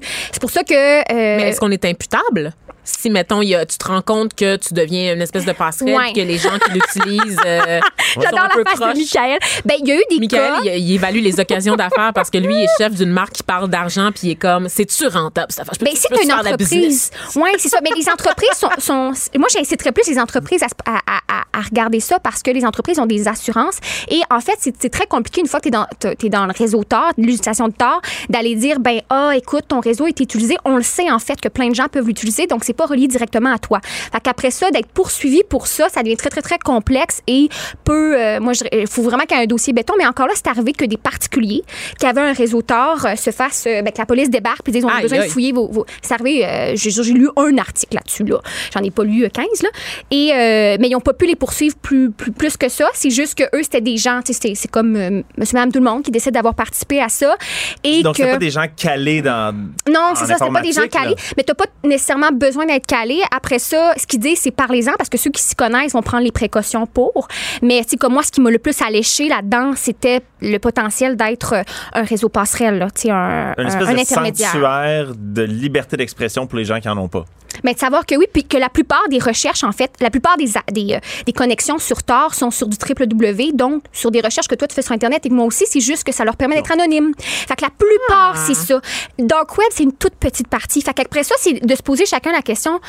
Est-ce que j'ai m'évite ça ou est-ce que je trouve ça intéressant d'y participer? Mais là, euh, c'est le moment. En tout cas, si jamais vous êtes intéressé par le dark web, c'est le moment de vous y pencher parce que les autorités américaines sont toutes consacrées en ce moment au meurtre slash suicide de Je- Jeffrey Epstein. Donc, si vous voulez faire des affaires croches, là, c'est le moment. La, le FBI puis la CIA sont pas mal, pas mal occupés. Donc, merci beaucoup, Pamela Dumont, pour cette chronique en is sur les activistes. Non, j'ai même, j'ai mis l'accent sur le A. C'était un, c'était un raté. Vraiment, c'était terrible. Cyberactiviste. Activisme. Dis cyberactiviste. Je vais juste dire cyberactiviste puis arrêter mon boycott de l'Office québécois de la langue française. Peut-être que ça va me valoir des amis parmi les auditeurs de Cube qui maïssent parce que j'arrête pas de dire que je boycotte l'Office québécois de la langue française puis que j'ai décidé de faire ma vie en franglais. Qui sait? Donc, euh, au Boycott, c'est retour. pas un mot anglais, ça? Ben, C'est quoi l'équivalent français? C'est quoi l'équivalent français? Hein? Oh, boycott. Oui, on se donne la pause pour y penser. Donc, merci d'avoir été avec nous. Merci, Pamela, encore une fois. Toujours un plaisir de t'avoir en nombre. Geneviève Peterson, la seule effrontée qui sait se faire aimer. Jusqu'à 15, vous écoutez Les effrontés. J'ai jamais eu aucun problème à me faire aimer, moi. Euh, donc, euh, vraiment, il n'y a pas juste Geneviève qui est une effrontée dont on ne peut pas se passer. Il y a moi aussi. Et vous aurez compris que le fil conducteur de l'émission d'aujourd'hui, c'est cette tragédie-là à Québec qui a eu lieu, je vous le rappelle, cette femme qui a littéralement été immolée, transformée en torche humaine par son ex-conjoint dont je refuse de présenter, de prononcer le nom. Euh, il y a eu un autre développement sur cette affaire. C'est au moment, en fait, euh, de son arrestation à cet individu-là, les policiers qui l'ont escorté, donc la police de Québec qui a ouvert une enquête interne euh, pour comprendre pourquoi un des policiers qui escortait l'homme euh, tenait un extincteur dans ses mains, tandis que son collègue semblait s'étouffer de rire à ses côtés. Euh, difficile quand on regarde la photo de penser à autre chose qu'à une mauvaise blague, mais évidemment la police de Québec nous invite à ne pas euh, tirer des conclusions hâtives euh, à toute cette histoire. Euh, La police de la ville de Québec, le SPVQ donc d'y prendre au sérieux les interrogations ent- entendues dans le public parce que vous vous dites qu'une image aussi forte a, soulevé un tollé. Euh, on a parlé d'indécence carrément là compte tenu de l'événement, de la gravité de la situation de cet homme-là qui a vraiment mis le feu à sa conjointe en pleine rue euh, devant sa mère, devant leurs enfants et devant témoins. Euh, donc, euh, l'accusé qui en ce moment est accusé, ben l'accusé, le suspect, pardon, qui est plutôt accusé de tentative de meurtre et de voie de fait grave contre son ex-épouse, qui a été mise dans cette situation-là. Et donc, on va essayer de faire le point, tâcher de voir si on a lieu de se poser des questions sur l'intervention policière lors de l'arrestation avec François Doré, qui est un ex-policier de la Sûreté du Québec. Il est aujourd'hui analyste en affaires policières. Il est avec nous pour discuter de ça et de la réalité, en fait, des policiers euh, qui doivent composer avec des tragédies comme celle de la femme brûlée par son mari. François Doré, bonjour. Bonjour, merci de me recevoir. Ben merci à vous d'être d'avoir répondu présent à l'appel. Euh, donc vous avez vu passer là, cette cette blague de policier de, de Québec euh, qui a été rapportée par TVA Nouvelle dans un premier temps et qui a été rapidement repris parce que ça a mis et là je veux pas faire de mauvais jeu de mots mais j'allais vraiment dire ça ça a mis le feu aux réseaux sociaux euh, un peu partout les internautes le public en général s'est indigné là, euh, de voir cette image là des deux policiers dont un qui semblait rire et l'autre qui tenait un extincteur en accompagnant euh, cet homme, le suspect. Donc, qu'est-ce que vous avez pensé de ça, vous? Ben, vous avez raison. Beaucoup se sont indignés, mais beaucoup aussi ont justifié le travail des policiers en, célébrant presque le, transfert du prévenu, en, les protégeant, en disant que les policiers sont responsables d'administrer l'ordre, la loi, pourquoi s'en prend-on à eux? Mais j'ai une toute autre vision de la chose. Ah, pour être bien honnête, oh, j'ai une toute autre vision de la chose. Allez-y. Euh, Écoutez, j'ai été assez longtemps policier pour savoir qu'une façon de faire comme celle-là, écoutez, à moins que je revise mon, mon, mon, cahier de procédure, que je le retrouve, je l'ai jamais vu. Je, je ne l'ai jamais vu et voici pourquoi. On dit que l'événement est survenu vendredi dernier. On dit qu'il a été arrêté à Drummondville samedi. Mm-hmm. Et on dit qu'il a été transféré dimanche pour comparaître. Ça nous donne trois jours. On sait que l'essence a été utilisée. Et ce matin, en lisant les journaux, on constate qu'un des policiers de Québec dit en réponse euh, ben, voyez-vous, c'est parce qu'il est soupçonné d'avoir répandu l'essence sur son ex-conjointe, d'y avoir mis le feu, c'est possible qu'il y ait de l'essence sur lui, et qu'un policier, en utilisant son pistolet impulsion électrique, le fameux taser, puisse déclencher un incendie. Eh, bobo. Oui, c'est une chose. C'est toute une explication, euh, hein? Oui, c'est oui, c'est tiré par les cheveux un peu. Ce à quoi je vous répondrai, bien honnêtement, euh, si l'homme devient un danger parce qu'il porte sur lui de l'essence dans ses vêtements, pourquoi est-ce qu'on ne lui donne pas ce grand vêtement en papier, là, communément appelé, passez-moi l'anglicisme, mais bonnet soute? Comme on le voit des fois quand on arrête des gens pour meurtre, on leur enlève leurs vêtements parce qu'on peut trouver du sang, de l'ADN, des traces. Mm-hmm. Pourquoi est-ce qu'il représente vraiment un danger avec cette essence? Et si ça représente un danger, il faut le priver de ses vêtements, il faut envoyer des, vêtements au laboratoire de sciences judiciaires médecine légale. Ça, c'est une chose. Euh, ça n'a pas été fait. Trois jours plus tard, oh, il y a un policier qui dit peut-être qu'il y a de l'essence, ça pourrait mm. déclencher un incendie. Oui, belle, belle Ouais, belle Donc, vous, vous rejetez en bloc l'explication de la Fraternité des policiers de Québec qui dit que l'objet est simplement présent par mesure de sécurité préventive. Non seulement je le rejette, je le questionne beaucoup. Et l'autre explication, c'est qu'une sergente de la police de Québec aurait vu hier, dimanche, euh, parce qu'on n'annonce pas le transfert des prévenus en passant, hein, ni à Québec ni ailleurs en province, aurait vu des gens qui auraient été susceptibles de vouloir s'en prendre à l'homme de la même façon qu'il aurait euh, voulu tuer sa femme. Donc en l'immolant. En l'immolant. On sait qu'il y a une clôture qui évidemment délimite le périmètre. Euh, on sait que la sortie de la centrale de police au véhicule, c'est une question de seconde. On pourrait en avoir parlé à d'autres personnes. Mais on sort avec un extincteur. Et là, la fraternité des policiers dit bon, ben, c'est, c'est représentatif, c'est consistant avec ce que dit la loi sur les normes de la santé et de la sécurité au travail. Pardon? Mon collègue policier va m'asperger, moi, et le détenu, le prévenu qui est là, d'un extincteur parce qu'il est possible que quelqu'un de la foule puisse lancer un cocktail Molotov ou une flèche enflammée. Non, non, on n'est pas dans un film, là, on est dans la réalité 2019. Ça se peut-tu que...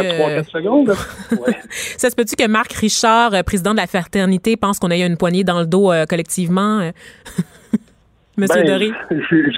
J'irai pas jusque-là, mais quand même, soyons, soyons sérieux un peu. Là. Si par mesure de prévention, on calcule qu'il y a un danger pour la personne, peu importe le geste qu'il a commis, et c'est un geste horrible en passant. J'ai aucun pardon pour ça. Je veux que la justice soit exécutée, soit exécutée correctement. Je veux que l'homme se rende à procès et que, évidemment, on prouve ce qu'on a prouvé. Si on pense qu'il y a un danger pour lui, pour les policiers présents, est-ce qu'on peut penser peut-être entrer le véhicule dans le garage, fermer la porte du garage, rentrer l'homme dans le véhicule, ouvrir la porte du garage et s'en aller, ou à ce moment-là, il n'y aurait aucun danger que quelqu'un s'en prenne à lui?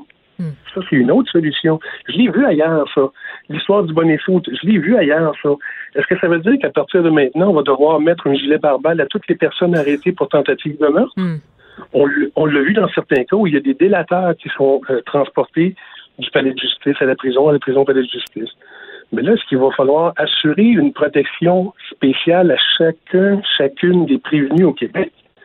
Je pense que l'histoire de Québec fait, fait parler, doit faire parler. Il y a quelqu'un qui va peut-être en entendre parler, le ou les policiers de la relève. Ben, on sait pas, ne euh, leur parce qu'en ce pas. moment, euh, il y a aucune sanction qui a été annoncée euh, contre ce policier qui tenait euh, l'extincteur et il y a rien non plus qui a été annoncé euh, contre celui qui semblait sourire à la bonne blague de son collègue. En fait, on, on ne le mentionne même pas dans ce qui est dans la défense des- de la fraternité des policiers. Il n'est même pas question de celui qui semble rire à côté de son collègue. Donc, est-ce que vous pensez vraiment qu'il va y avoir un suivi une fois que le tollé va, va s'être euh, éteint? Est-ce que vous pensez vraiment qu'il va y avoir un suivi sur toute cette histoire?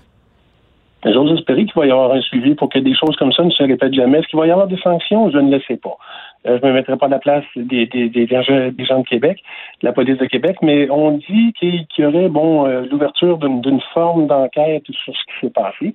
Souhaitons-le, parce que des gestes comme ça, peu importe la personne arrêtée, peu importe le geste commis, doit être traité de façon humaine, avec respect, et il bénéficie, puis encore aujourd'hui, il doit bénéficier de la présomption d'innocence. La Cour doit faire son travail. Les policiers, à ce moment-là, administrent la loi. Quand on le voit avec un spectacle comme celui-là, avec une parade comme celle-là, et je vous dirai pas que c'est jamais arrivé dans l'histoire de la police. J'ai été policier assez longtemps pour savoir que ça s'est fait. Les journalistes ont certainement eu des appels. On va transférer le prévenu vers telle heure.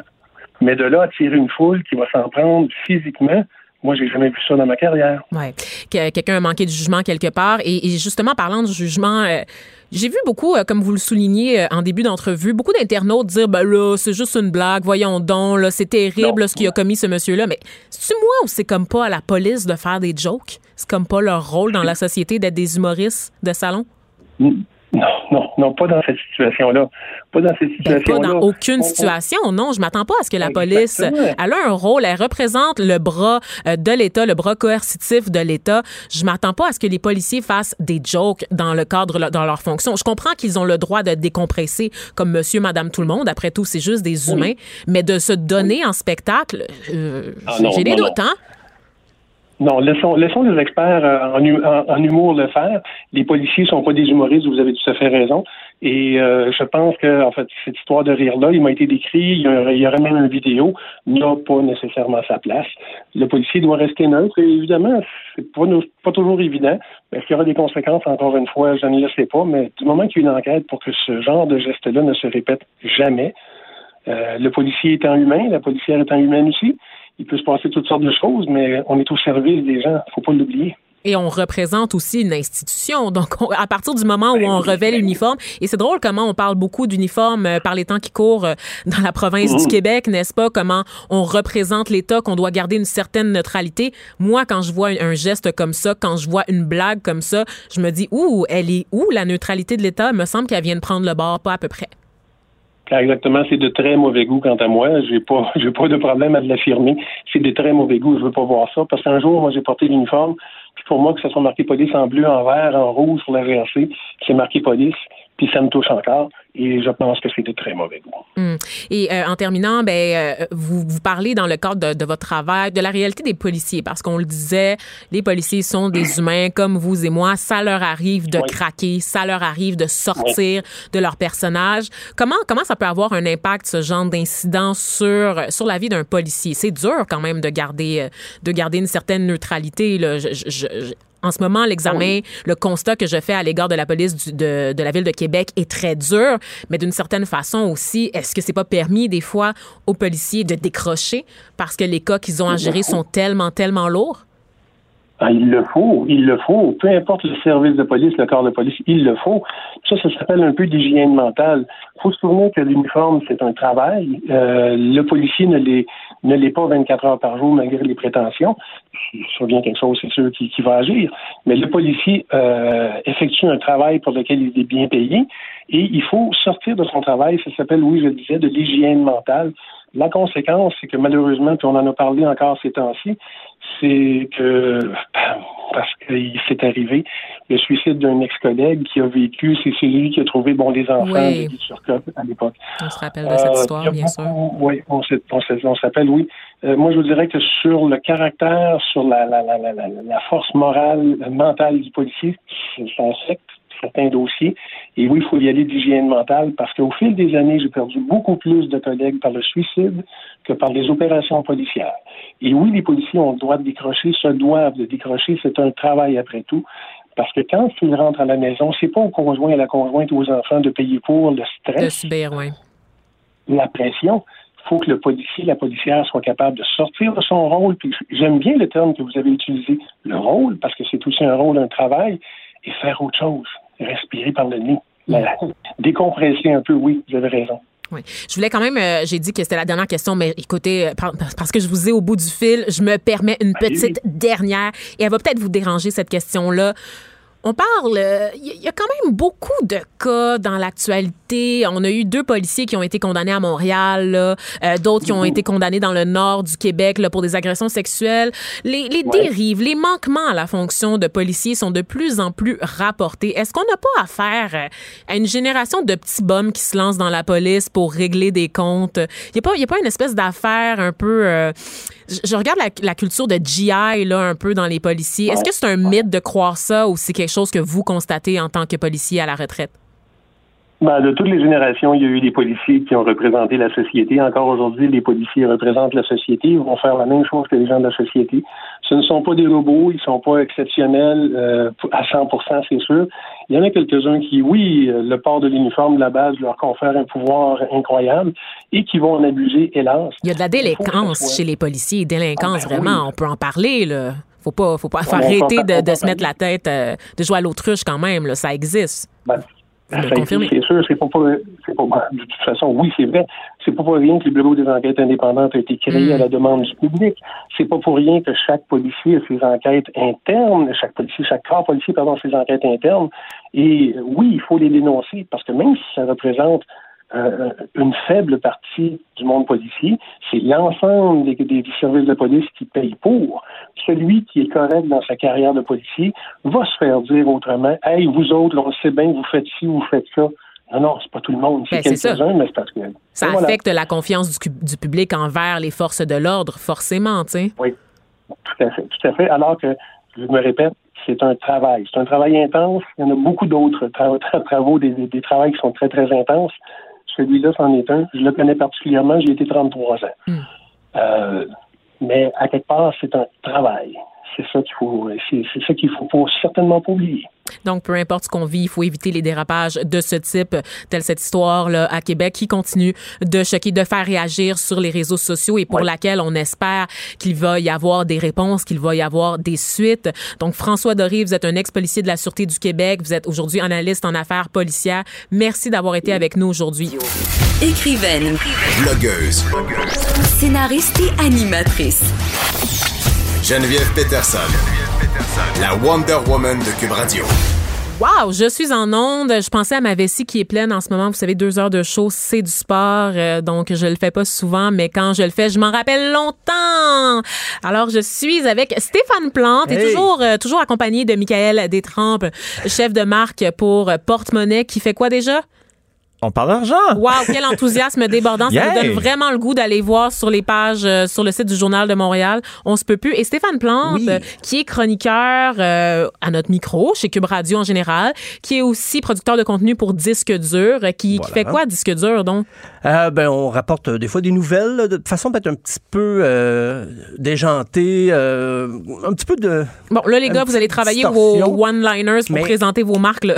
Parce que, non, ben, Disque dur, en fait, c'est euh, en gros euh, pour les fans de musique, mais par des fans de musique. ah! On essaie d'aller un petit peu plus loin que juste Con- le potin. On va Co- dans le- Contrairement aux autres blogs de musique qui sont faits par des gens qui ne connaissent pas du tout la musique. Ah, ben, ça- non, il est très bon. il est très, Oh, très bon, Dieu. mais euh, je veux dire, nous autres, on essaie vraiment de intéresser le, le mélomane et pas juste les gens qui apprécient les vedettes de la musique, vraiment les gens qui apprécient la musique au-delà du, du patinage. et tout. Oui, oui, oui, c'est ça. Donc, du contenu, un, du contenu un peu plus niché, mais tout de même accessible.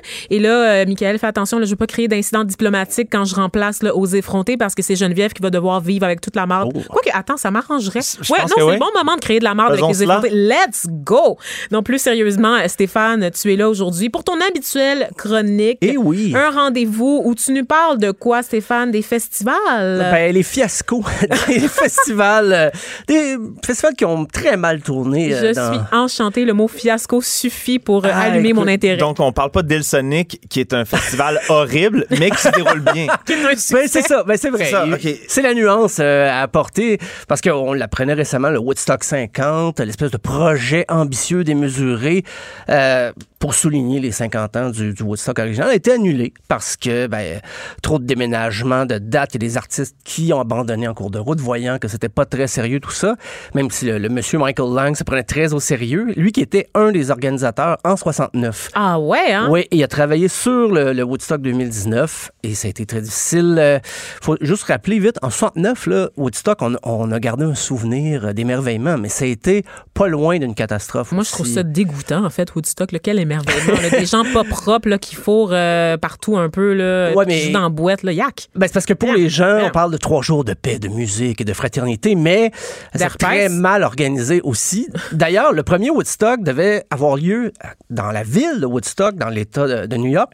Mais non, parce qu'ils ont eu les mêmes problèmes en 69 et ça, ça a déménagé à Bethel et les, les posters étaient faits. Fait qu'ils ont fait, OK, ben le festival va s'appeler Woodstock, mais ça se passe dans une autre ville de l'État de New York, pas loin. Voilà Ça pour serait la- moins sexy, je, je pense, aujourd'hui. Hey, Étais-tu à Bethel en 60? Non, Woodstock, c'est un. Woodstock, ça- c'est- rock, de- Woodstock, Eh oui, Bethel. mais euh, sachez, à Bethel, en fin de semaine, il y aura quand même une activité de, de commémoration parce que c'est plus le, le site a changé beaucoup, c'est rendu un amphithéâtre. Donc, on a moins, on n'a pas la capacité d'acc- d'accueillir 100 000 personnes. Euh, mais il y aura quand même John Fogerty qui était là avec CCR 69 qui s'est ajouté aux festivités en fin de semaine parce que lui, quand il a su que c'était déménagé dans le Maryland, il a dit non, non, moi, je participe plus à ce festival-là. C'est C'est trop n'im- pour moi. C'est n'importe quoi. Va au Maryland. Là, Et, euh, Qui veut voir? John Fogerty? Ah, ben, au Québec, il y a beaucoup de fans de CCR. Ben, lui, pardon. lui, Est-ce que c'est toi, Stéphane? Non. Beaucoup de fans? Ah, non, non, non. Parce que t'es tout seul. Mais euh, non, je suis pas. euh, Non? Va en Beauce, à Sherbrooke. Je vais jamais aller en Beauce, c'est la même affaire que Marilyn. Honnêtement, qui va en Beauce? Mais euh, quand même, Maxime Bernier. Quand- Ben justement, une raison de plus d'ignorer cette région. Ben non, je vous aime, les gens de la Beauce. J'adore la bosse des Si vous êtes entrepreneurs. avec Moi, eux. Oui, c'est vrai, On aime ça. Oui, parce que Bernier entrepreneurs. père, il est vraiment hot. C'est le fils qui est un peu weird. C'est un électron libre. Je l'ai dit, je le dis Voilà. tout le temps. De toute façon, soyez pas choqués. là, voyons donc. Euh, mais il va y avoir aussi Santana et Ringo Starr en fin de semaine. Ça sont ajoutés. Donc, euh, Wow. Le Beatles dont Ah. tout le monde se fout. Et le, le- et le reste de la, la programmation est beaucoup plus modeste. Euh, Ça, ça se voulait juste une façon de commémorer. Et là, finalement, comme le, le Woodstock 50 a été annulé, ah, ben là, ils veulent jouer quand même, ces gens-là. Et donc, ils vont participer à ce, ce- ce Woodstock de 50 ans après, mais qui n'est pas la vraie commémoration qui était prévue. Parce que ça tournait un peu au désastre, euh, tout ça. Et maintenant, les gens la, voyaient venir parce qu'on a connu euh, les déboires du Firefest. Euh, on savait que quand un festival tourne mal d'avance, maintenant que les médias sociaux, on se renseigne, les gens, il suffit d'un post sur Instagram pour montrer les déboires à venir, comment une catastrophe annoncée, que finalement le festival, il n'y a pas lieu. Blink-182 avait envoyé un message aussi sur les médias sociaux disant on n'est pas dans le Firefest. Donc tout ça, avant même que le documentaire sorte, ça, ça s'annonçait très mal pour le, festival de Billy McFarland. Donc, je pense que le monsieur de Woodstock cette année n'avait pas le choix de le dire à chaque étape de ses difficultés, il n'avait pas le choix de l'annoncer parce que ça, ça s'annonçait très mal. Mais donc, comme organisateur, en 50 ans, il s'est pas amélioré. non, une non seconde. lui, il a fait autre chose euh, Ah. dans la vie. J'espère qu'il était très bon. Je ne sais pas s'il dirigeait une quincaillerie ou quelque chose, mais on l'a un peu ramené parce que c'est une figure emblématique, symbolique de ces années-là. Il y avait 24 ans, en fait, le, le premier festival. Mais euh, non, les choses se sont pas améliorées. Puis il a, il a même euh, travaillé sur celui de 99, qui a été un- une catastrophe aussi. Il y a eu des cas de- de- d'agression, il y a eu, ben, pour la sécurité... Ça, c'est celui là, avec Beastie Boys. euh, Beastie Ou Boys, ça, Bizkit, en C'est Limp 99, Bizkit, c'est voilà. ça. Donc, nommez c'est juste des choses que j'ai voyons des émeutes, ouais. Mais c'est pas la, c'est un peu une constante dans l'histoire des, des festivals rock. Déjà en 69, tout le monde voulait copier le, le Woodstock parce que de l'extérieur, ça va l'air d'un succès. Euh, il y a eu à Altamont, en Californie, on a voulu souligner le retour des Stones sur scène. Euh, oui, déjà. On Le, le d'un- 25e retour des Stones. C'est- ben, c'était un de leurs On est premiers. rendu au centième. C'est- C'était un de leurs premiers retours à ce moment-là, mais il y en a eu plusieurs. Et on a confié euh, la sécurité aux Hells Angels. Ben voyons. Et on les payait en bière, donc ça a dégénéré avant même que les Stones commencent à jouer, parce qu'il y avait comme d'autres groupes qui étaient là. Et euh, il y a une tragédie, là. Il y a une tragédie. Donc, on dirait un épisode de Son of Anarchy. Là. Qu'est-ce que c'est? Ben, c'était pas loin de ça. Puis il y a un jeune homme de 18 ans qui a été poignardé par quelqu'un de la sécurité. et ça a fait, euh, écoute, c'était un fiasco. Et là, les, les, les- Mick Jagger, en conférence de presse, a dit c'est pas nous qui s'occupons, de la- on est vraiment désolé. On se dissocie de l'organisation du, du festival. Et même les Hells Angels, pendant un certain temps, avaient tenté d'assassiner Mick Jagger. Mais c'est c'est dans l'histoire qui a suivi ce festival désastreux. Il y en a plusieurs qui disent que c'est la fin des années 60, du rêve hippie. Ça a été ce festival-là qui était dans la violence, l'agressivité. Euh, on était loin de l'amour libre. Ah, c'est, euh, C'est un des. Mais qui aurait Donc- fait l'amour avec un moteur des Hells Angels de toute façon? Ah, ben, je, je pense qu'ils ont. Je pense qu'ils n'ont pas de Il y a un certain kink, hein, c'est ça, il y a un kink, mettons. OK. Mais euh, puis un autre, c'était Steve Wozniak, on connaît Steve Wozniak, qui est le fondateur de- d'Apple. Lui, il a Ah, voulu ben oui. partir à un festival en 83. C'est très ambitieux. Là. Il y avait YouTube, Inexis, David Bowie, The Clash, Ozzy Osbourne, Judas Priest, il y en avait plus que ça.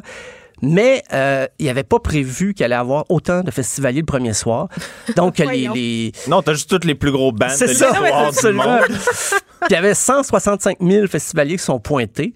Euh, et le deuxième jour, ça a été le double. Donc, il y a eu de la violence. Et Ben, c'est l'époque hippie très euh, cocaïne. là. Donc, c'était... Il y, a, il y a eu des overdoses, des cas de, de, je overdose de, de cocaïne, des barrières défoncées parce qu'il y avait trop de monde. Fait que Steve Wozniak s'est réorienté, je pense, plus dans l'informatique. C'est Peut-être ça explique aussi pourquoi Steve Jobs, donné, il a dit à Wozniak, Euh, je pense qu'on n'a pas besoin de toi pour monter la business. c'est ça. Merci, merci pour tes, tes talents de, d'informaticien, mais c'est beau. Uh, I'll take it from Oui, here. c'est ça. Euh, donc, le Hoss Festival, à ne plus répéter, mais il y a eu quand même, ils sont rentrés dans leur furet, là. Ils, ils ont réussi à avoir assez d'argent, mais beaucoup de gens sont rentrés gratuitement parce que les barrières étaient défoncées. D'ailleurs, le premier Woodstock, c'était ça. Tu devais acheter ton billet, mais après 10 minutes, il y avait tellement de gens qui, qui affluaient de partout, puis on dit, OK, tu sais quoi, c'est gratuit. Donc, c'est le, Ben, voyons. c'est l'amour. Mais mais J'ai vu aussi, il y avait des, euh, des gens, je pense, des faux billets en circulation. Ah, c'est beaucoup pour, fort euh, probable. pour Ah, oui, oui. Ben moi, j'écoute ta chronique, Stéphane, puis là, je repense euh, au Fire Festival, puis au, au fait qu'on a tellement ri de la gueule des organisateurs, dont Gerald, mon préféré, mon protagoniste préféré Oui, dans toute ça. cette saga. Et dans le fond, je me dis qu'il y a des gens beaucoup mieux placés dans la société qui ont échoué lamentablement. Oh, Donc, on oui. peut pas vraiment se permettre de rire tant que ça du Fire Festival, parce que dans l'histoire, Ben, on a la mémoire courte. Je Là. crois qu'on peut Ouais. se le permettre quand même. Oui, Ok. on peut le Mais- faire. Un petit recul. Ça n'empêche pas de rire des autres non plus. Oui, Je voilà, voilà. C'est parce que c'était moins documenté à l'époque, en 83 pour euh, Steve Wozniak. Il n'y avait pas d'Instagram, c'était pas rapporté. Euh, Aujourd'hui, quelqu'un est insatisfait Ah, ouais. quelque part, il y a un hashtag qui part et là, tout le monde cherche à savoir qu'est-ce qui arrive. Mais en 83, c'était pas encore le cas. Donc, se sont permis de, de- de faire un festival quand même. Euh, mais ce qui nous mène en 2000, le festival euh, Roskilde au Danemark. Je sais pas, c'est mon, mon danois est peut-être à, à retravailler. C'est un spectacle de Pearl Jam dans le festival. Et euh, on a bousculé l'avant-scène. Donc, les barrières ont tombé et il y a neuf personnes qui ont été piétinées à mort et 26 qui ont été gravement blessées. Euh, donc, Eddie Vedder a arrêté le concert et par la suite, pour un peu s'excuser, ils ont fait une chanson qui s'appelle Love Boat Captain qui euh, commémore un peu ce triste, euh, le triste sort de, de- des festivaliers. Mais Sur la scène ou un enregistrement qui est venu euh, plus tard? Plus tard, plus tard. Un enregistrement plus tard, voilà. OK. Euh, Glastonbury en 2005 aussi. Ça, ça c'est un des festivals que j'aimerais voir le plus malgré ce que je vais Ah, raconter. Il y a tellement des vedettes là-bas. Euh, là, Kate Moss, qui porte puis- toujours ses petites bottes Hunter avec des mini-shorts. C'est vraiment... euh, Ah, Je pense que Stéphane parle de musique. Ah, non, mais vous, Ouais. ben, une parenthèse quand même sur Glastonbury. J'ai décidé que je pouvais le faire Ben parce oui. que je suis la dictatrice de ce micro. Euh, Glastonbury, c'est vraiment le haut lieu des fashionistas. C'est Ah ouais. pré-Coachella, en fait. C'est là que toutes les grandes vedettes de l'heure allaient, back in the days, parce que c'était dans la campagne anglaise. Euh, Puis c'est là que tu allais, en fait, te- faire voir avec les plus beaux looks euh, de l'industrie. Il y avait des, des designers de mode, des grandes vedettes, des grands noms aussi, qui étaient juste là pour ciné, en fait. C'est-à-dire, tu me disais, Michael, qu'on parle de musique, mais je pense que c'est avec Glastonbury. Et c'est très Ouais. ironique parce que la- les têtes d'affiche de Glastonbury, euh, Glastonbury, pardon, valent vraiment le détour. Sais, Oh, c'est un oui. bon festival qui attire toujours des grands canons de la musique et il y en a vraiment pour tous les goûts, mais c'est devenu une espèce de cirque où la mode a pris le dessus sur la qualité de la musique. Oui, ben surtout, euh, tu parles de beaux costumes. En Ah, 2005, c'était les 35 ans. On a voulu faire ça gros, mais ça a été la pire météo de l'histoire du Mais c'est festival. pas boiteux là-bas. Ben là, avec la pluie tout le week-end, euh, il y a eu la, la foudre s'est abattue sur deux scènes. Donc, c'était la, la pire édition du Glastonbury. C'était en 2005. Euh, puis les habitants du coin avaient jamais vu une averse comme ça. Fait que même les gens autour disaient c'est la les pires conditions météorologiques, non seulement pour le festival, mais pour la région. Et on s'entend que c'est des Britanniques, donc de la pluie, ils en ont vu. Fait Oui, si ils en ont vu. S'ils vous disent que c'est la pire, là. voilà. Mais il y a Euh, déjà une autre édition de Glastonbury qui avait fait beaucoup parler. C'était quand Jay-Z avait été annoncé comme la tête de- Ah, d'affiche. oui, oui. Et là, un des frères Gallagher de Ah, ben Oasis, là, mes je sais plus quel. Liam ou Noel, avait fait, ben non, ça, ça, ça a pas d'allure. Tu sais, un, un, un rapper, qu'est-ce que ça fait là? à- Un à mon- Pat- Il a pas dit ça, OK? Il parlait de rap. Bien sûr. Mais il était outré et euh, Jay-Z avait répondu de, de, de façon quand même euh, humoristique. Il est arrivé sur scène en commençant son show, guitare à la main, en Ben train non. de chanter euh, Wonderwall Oh, de oui, oui, oui, oui, Mais Trouvez-moi un extrait mais musical, en train de s'il vous plaît. fausser, c'était magnifique. et euh, j'étais, ben moi, j'étais team Jay-Z là-dessus, fait que j'étais Mais bien qui est, content. qui est ever team genre Oasis Euh, ou Frère moi. Gallagher? Ben, Ah ouais. moi, mais, mais- mais dans ce cas-là, je trouve ça très drôle. Mais ça, c'est deux personnes qui sont plus connues pour leur chicane que pour leur musique, là, honnêtement. Ah, c'est- en c'est- a ben là, musique. Bon, là. Ouais, là, mais Noel là. Gallagher, c'est un grand compositeur, euh, auteur, compositeur, interprète. Liam était plus un interprète du stand Oasis. Maintenant, il s'entoure de gens qui. Est-ce que vous êtes un peu vieux, les gars, là? Honnêtement, là, mais pour les gens de ma génération, c'est-à-dire ceux qui ont 20 ans, euh, je me demande déjà à quel point c'est pathétique d'avoir 29 ans puis de mentir sur son hein. C'est très triste. Euh, non, mais plus sérieusement, pour une génération de monde euh, de, de, ma- de- de milléniaux, les frères Gallagher, c'est avant tout les deux gars qui se crêpent le chignon. Et quand je dis chignon, ils n'ont pas beaucoup de cheveux. Mais là- pour tout et n'importe quoi. Là, Ouais, mais c'est une game, ils savent ce qu'ils font. tellement. Ouais, mais je pense qu'il surjoue un petit peu la, la, la game. Mais Ah oui, les? Ben médias, les médias adorent ça. Je pense qu'il y a des médias britanniques qui seraient fermés sans l'existence de ces gars-là. euh. mais moi, c'est mon plaisir coupable. Ben là, Je- moi les aussi. C'est un, c'est un festival en fiasco permanent. C'est ces plus intéressant que ouais, ce qui se passe Raison. dans la famille royale, honnêtement. Là. Mais euh, Glastonbury, si vous avez l'occasion d'y aller, j'ai parlé de 2005, ça a été difficile, mais pour les autres années, en effet, c'est pour si vous aimez la mode, la musique, mais moi, je vais aller pour la musique, Oui, mais quand sûr. même. Mais si je vois Kate Moss, je la salue pour toi. S'il te plaît. Euh, ben, rapidement, sinon, il y a 2010, euh, Electric Daisy Carnival. Euh, on surveillait pas l'âge des gens, tout ça. Les, les gens sont mis à rentrer. C'est à Los Angeles. Une jeune fille de 15 ans a fait une overdose euh, parce qu'elle avait pas été écartée et tout ça. Et donc, euh, ses parents sont revenus contre l'organisation du festival. Euh, ils ont poursuivi pour 190 000 Et c'est vrai que la sécurité avait été négligée. On laissait rentrer un peu n'importe qui. Ils s'attendaient pas à ce qu'il y ait 185 000 personnes, par contre. Une pièce par personne. À peu près, ouais, c'est ça, c'est pas loin de ça. Euh, puis, euh, ben, il y a Block Festival aussi à Londres. Euh, ils ont manqué d'alcool. Le premier soir, euh, en manqué 2012, d'alcool! Là, on parle d'un vrai fiasco. à hein. 10h30, euh, 22h30. T'as donc, gardé euh, le meilleur pour la fin. C'était ça. Mais semble-t-il aussi que le son était tellement mauvais. Mais, mais s'il y avait eu de la bière après, Les gens auraient oublié. les gens auraient Auraient oublié. pardonné. Mais euh, non, ça a été... À euh, 10h30, il a manqué d'alcool. Premier Ben, soir. ouais. Hey, ça, c'est de la très bonne planification. c'est le pire. Moi, c'est la première chose que j'observe dans mon frigo avant le week-end. Mais bon, c'est euh, Block Festival en 2012. euh, ça a été... C'est euh, C'était à Londres. Ah, ok, Carrément, un toujours à Londres, ben, plus, euh, plus techno, euh, mais voilà, 2012, euh, l'alcool manquait. Euh, c'est aussi en soi un fiasco. Puis, ben, au, au Québec, on n'a pas une histoire très chargée d'événements désastreux. C'est peut-être plus des anecdotes. Là. Il y a, n'y a pas le Rockfest qui, qui est En réputé 2013. pour ses rivières de marde. ça, Après, c'était les conditions sanitaires. On fait l'histoire. Je pense que la Puis- moitié des festivaliers ont attrapé le E. coli dans Ah les oui. jours qui ont suivi. Puis les groupes ont couru après leur paye. Il y a des bandes qui n'ont pas été payées. Il y a des groupes qui étaient obligés même de payer pour être sur le site quand il jouait pas.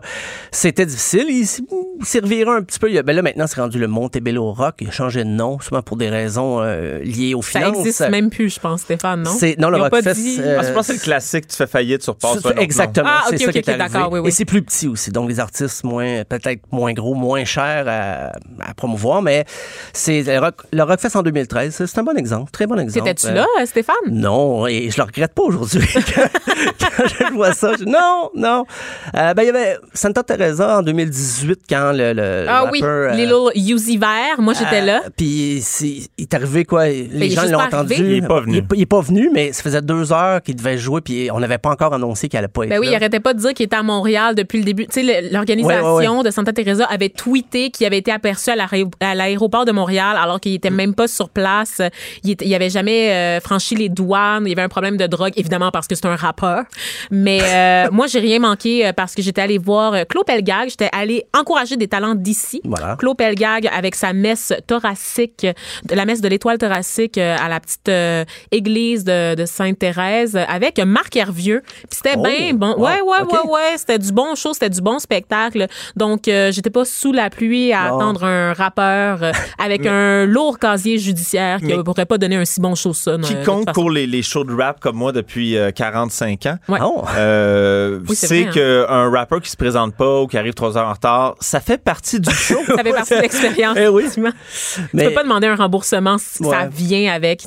Puis on s'entend que c'est pas euh, non plus un désastre. Quand tu regardes là, en 2018, ça avait été une bonne édition. C'est juste comme une anecdote, mais j'ai Hmm. j'ai pas trouvé au Québec de, de cas. euh, Je- aussi Ben, je crois que intenses. si, euh, si tu parlais des gens de Saint-Lambert, il y aurait beaucoup d'histoires de désastres associés au festival, mais peut-être pas pour les Au- au mêmes. son, c'est ça, juste l'entendre la musique. Et Oui, c'est drôle. ici, on a un très bon son. Oui, Voilà. c'est drôle parce que les gens de Saint-Lambert ont récemment passé la POC aux gens de Rosemont qui se sont plaints du festival Métro Métro. Ah oui, hein. oui, oui. Donc, euh, ça, ça devient un fléau. Les gens, euh, Les les, gens, ils ont voisinages. 40 ans puis ils décident de, de plus aimer la musique du tout. Genre, ils oublient leur jeunesse.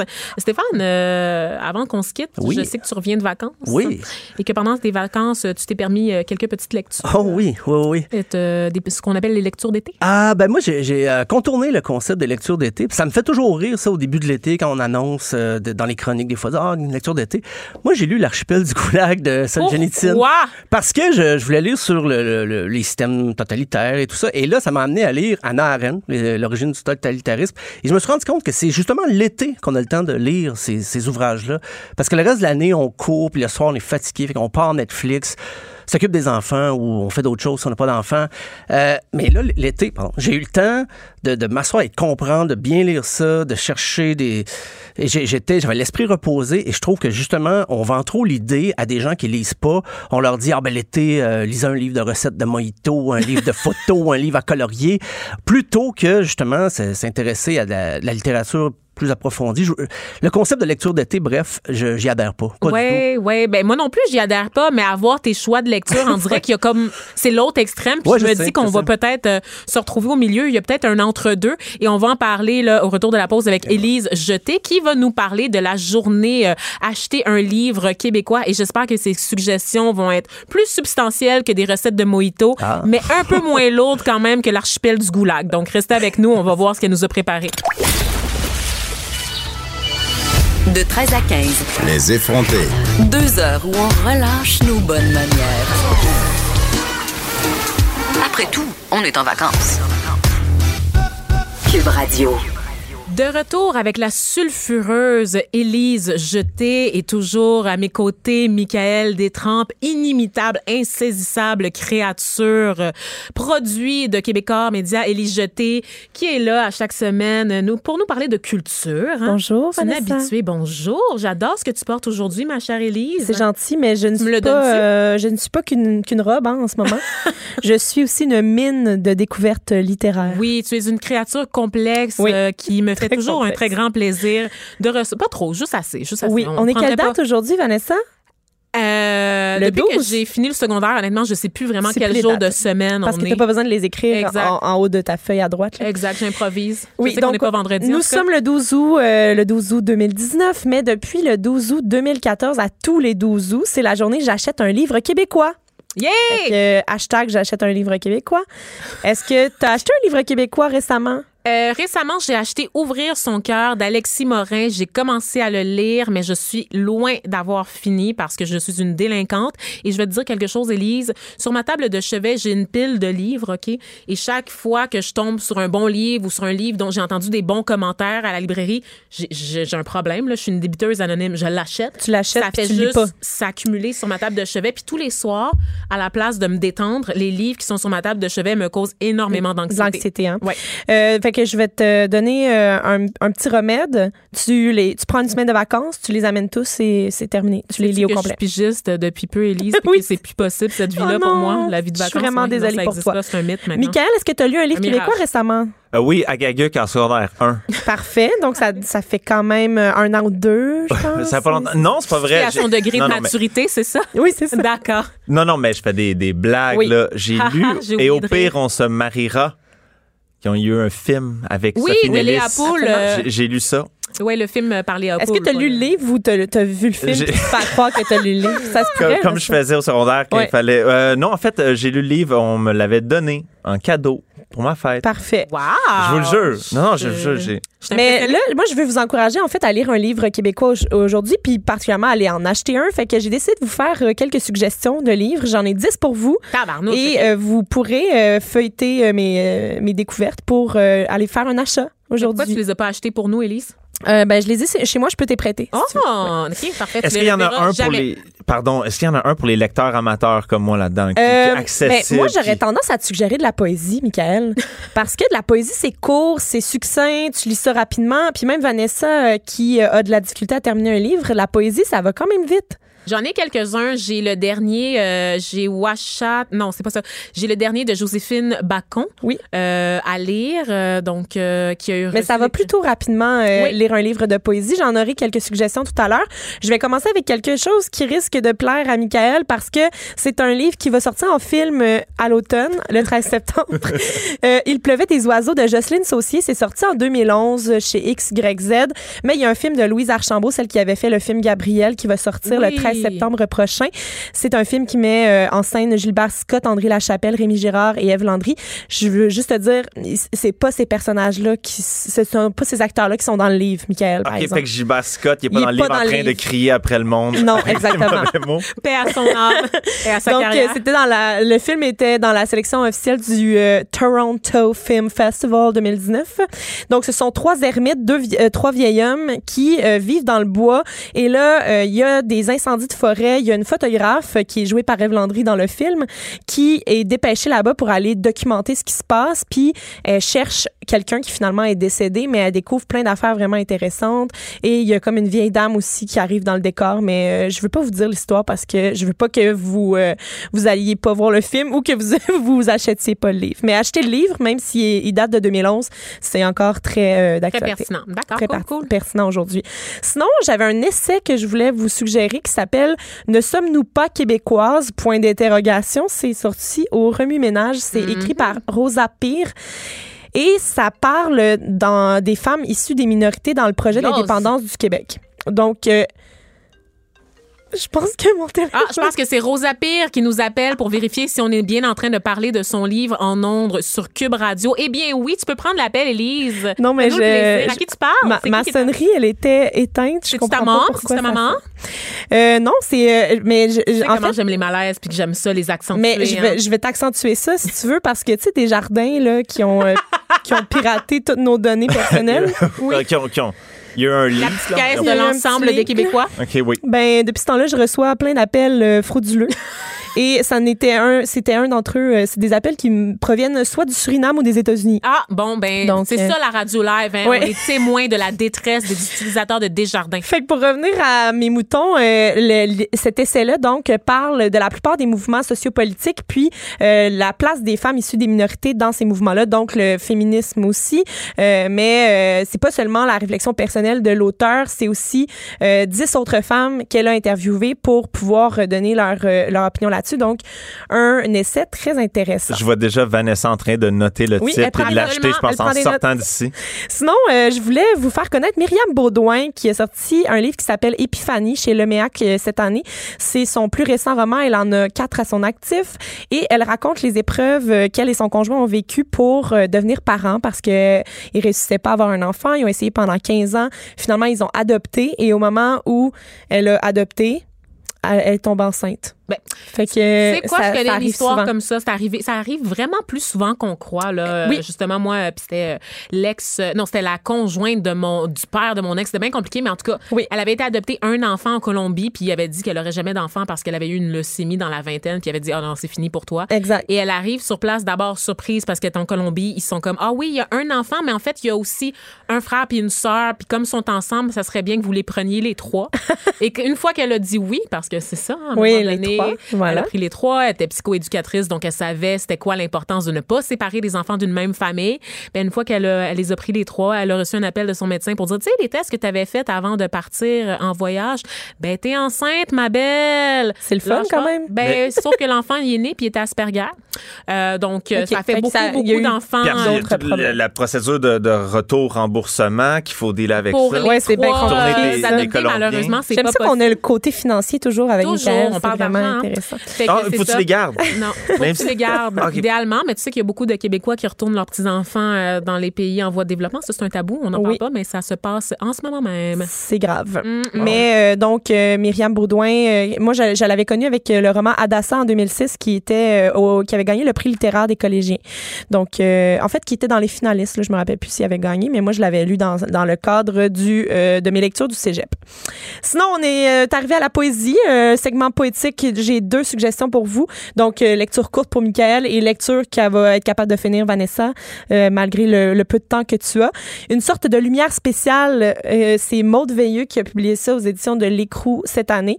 C'est sorti au mois de mai. C'est elle qui avait écrit Les choses de l'amour à marde que j'avais bien aimé. et C'est une révolte lumineuse, engagée, fâchée mais doux à la fois. Euh, donc, euh, je vous suggère ça vivement. Je l'ai lu euh, d'un trait.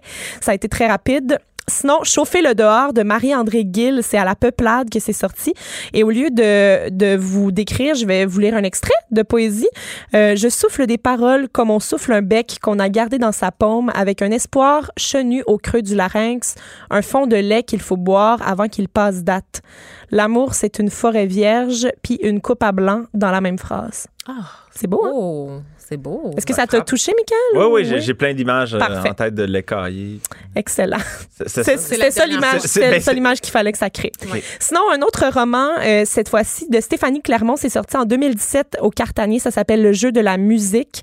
C'est une ode à l'amitié euh, qui se passe à la suite du déchet, du déchet, du décès d'un ami. Donc, un garçon qui s'est suicidé. Puis ensuite, on voit tous les impacts que ça a sur l'entourage et euh, comment les gens font autour pour s'en sortir. C'est vraiment un beau, euh, un beau témoignage. euh, puis on, on ressent l'espèce de violence que, que cette action-là peut avoir euh, sur les gens qui nous entourent.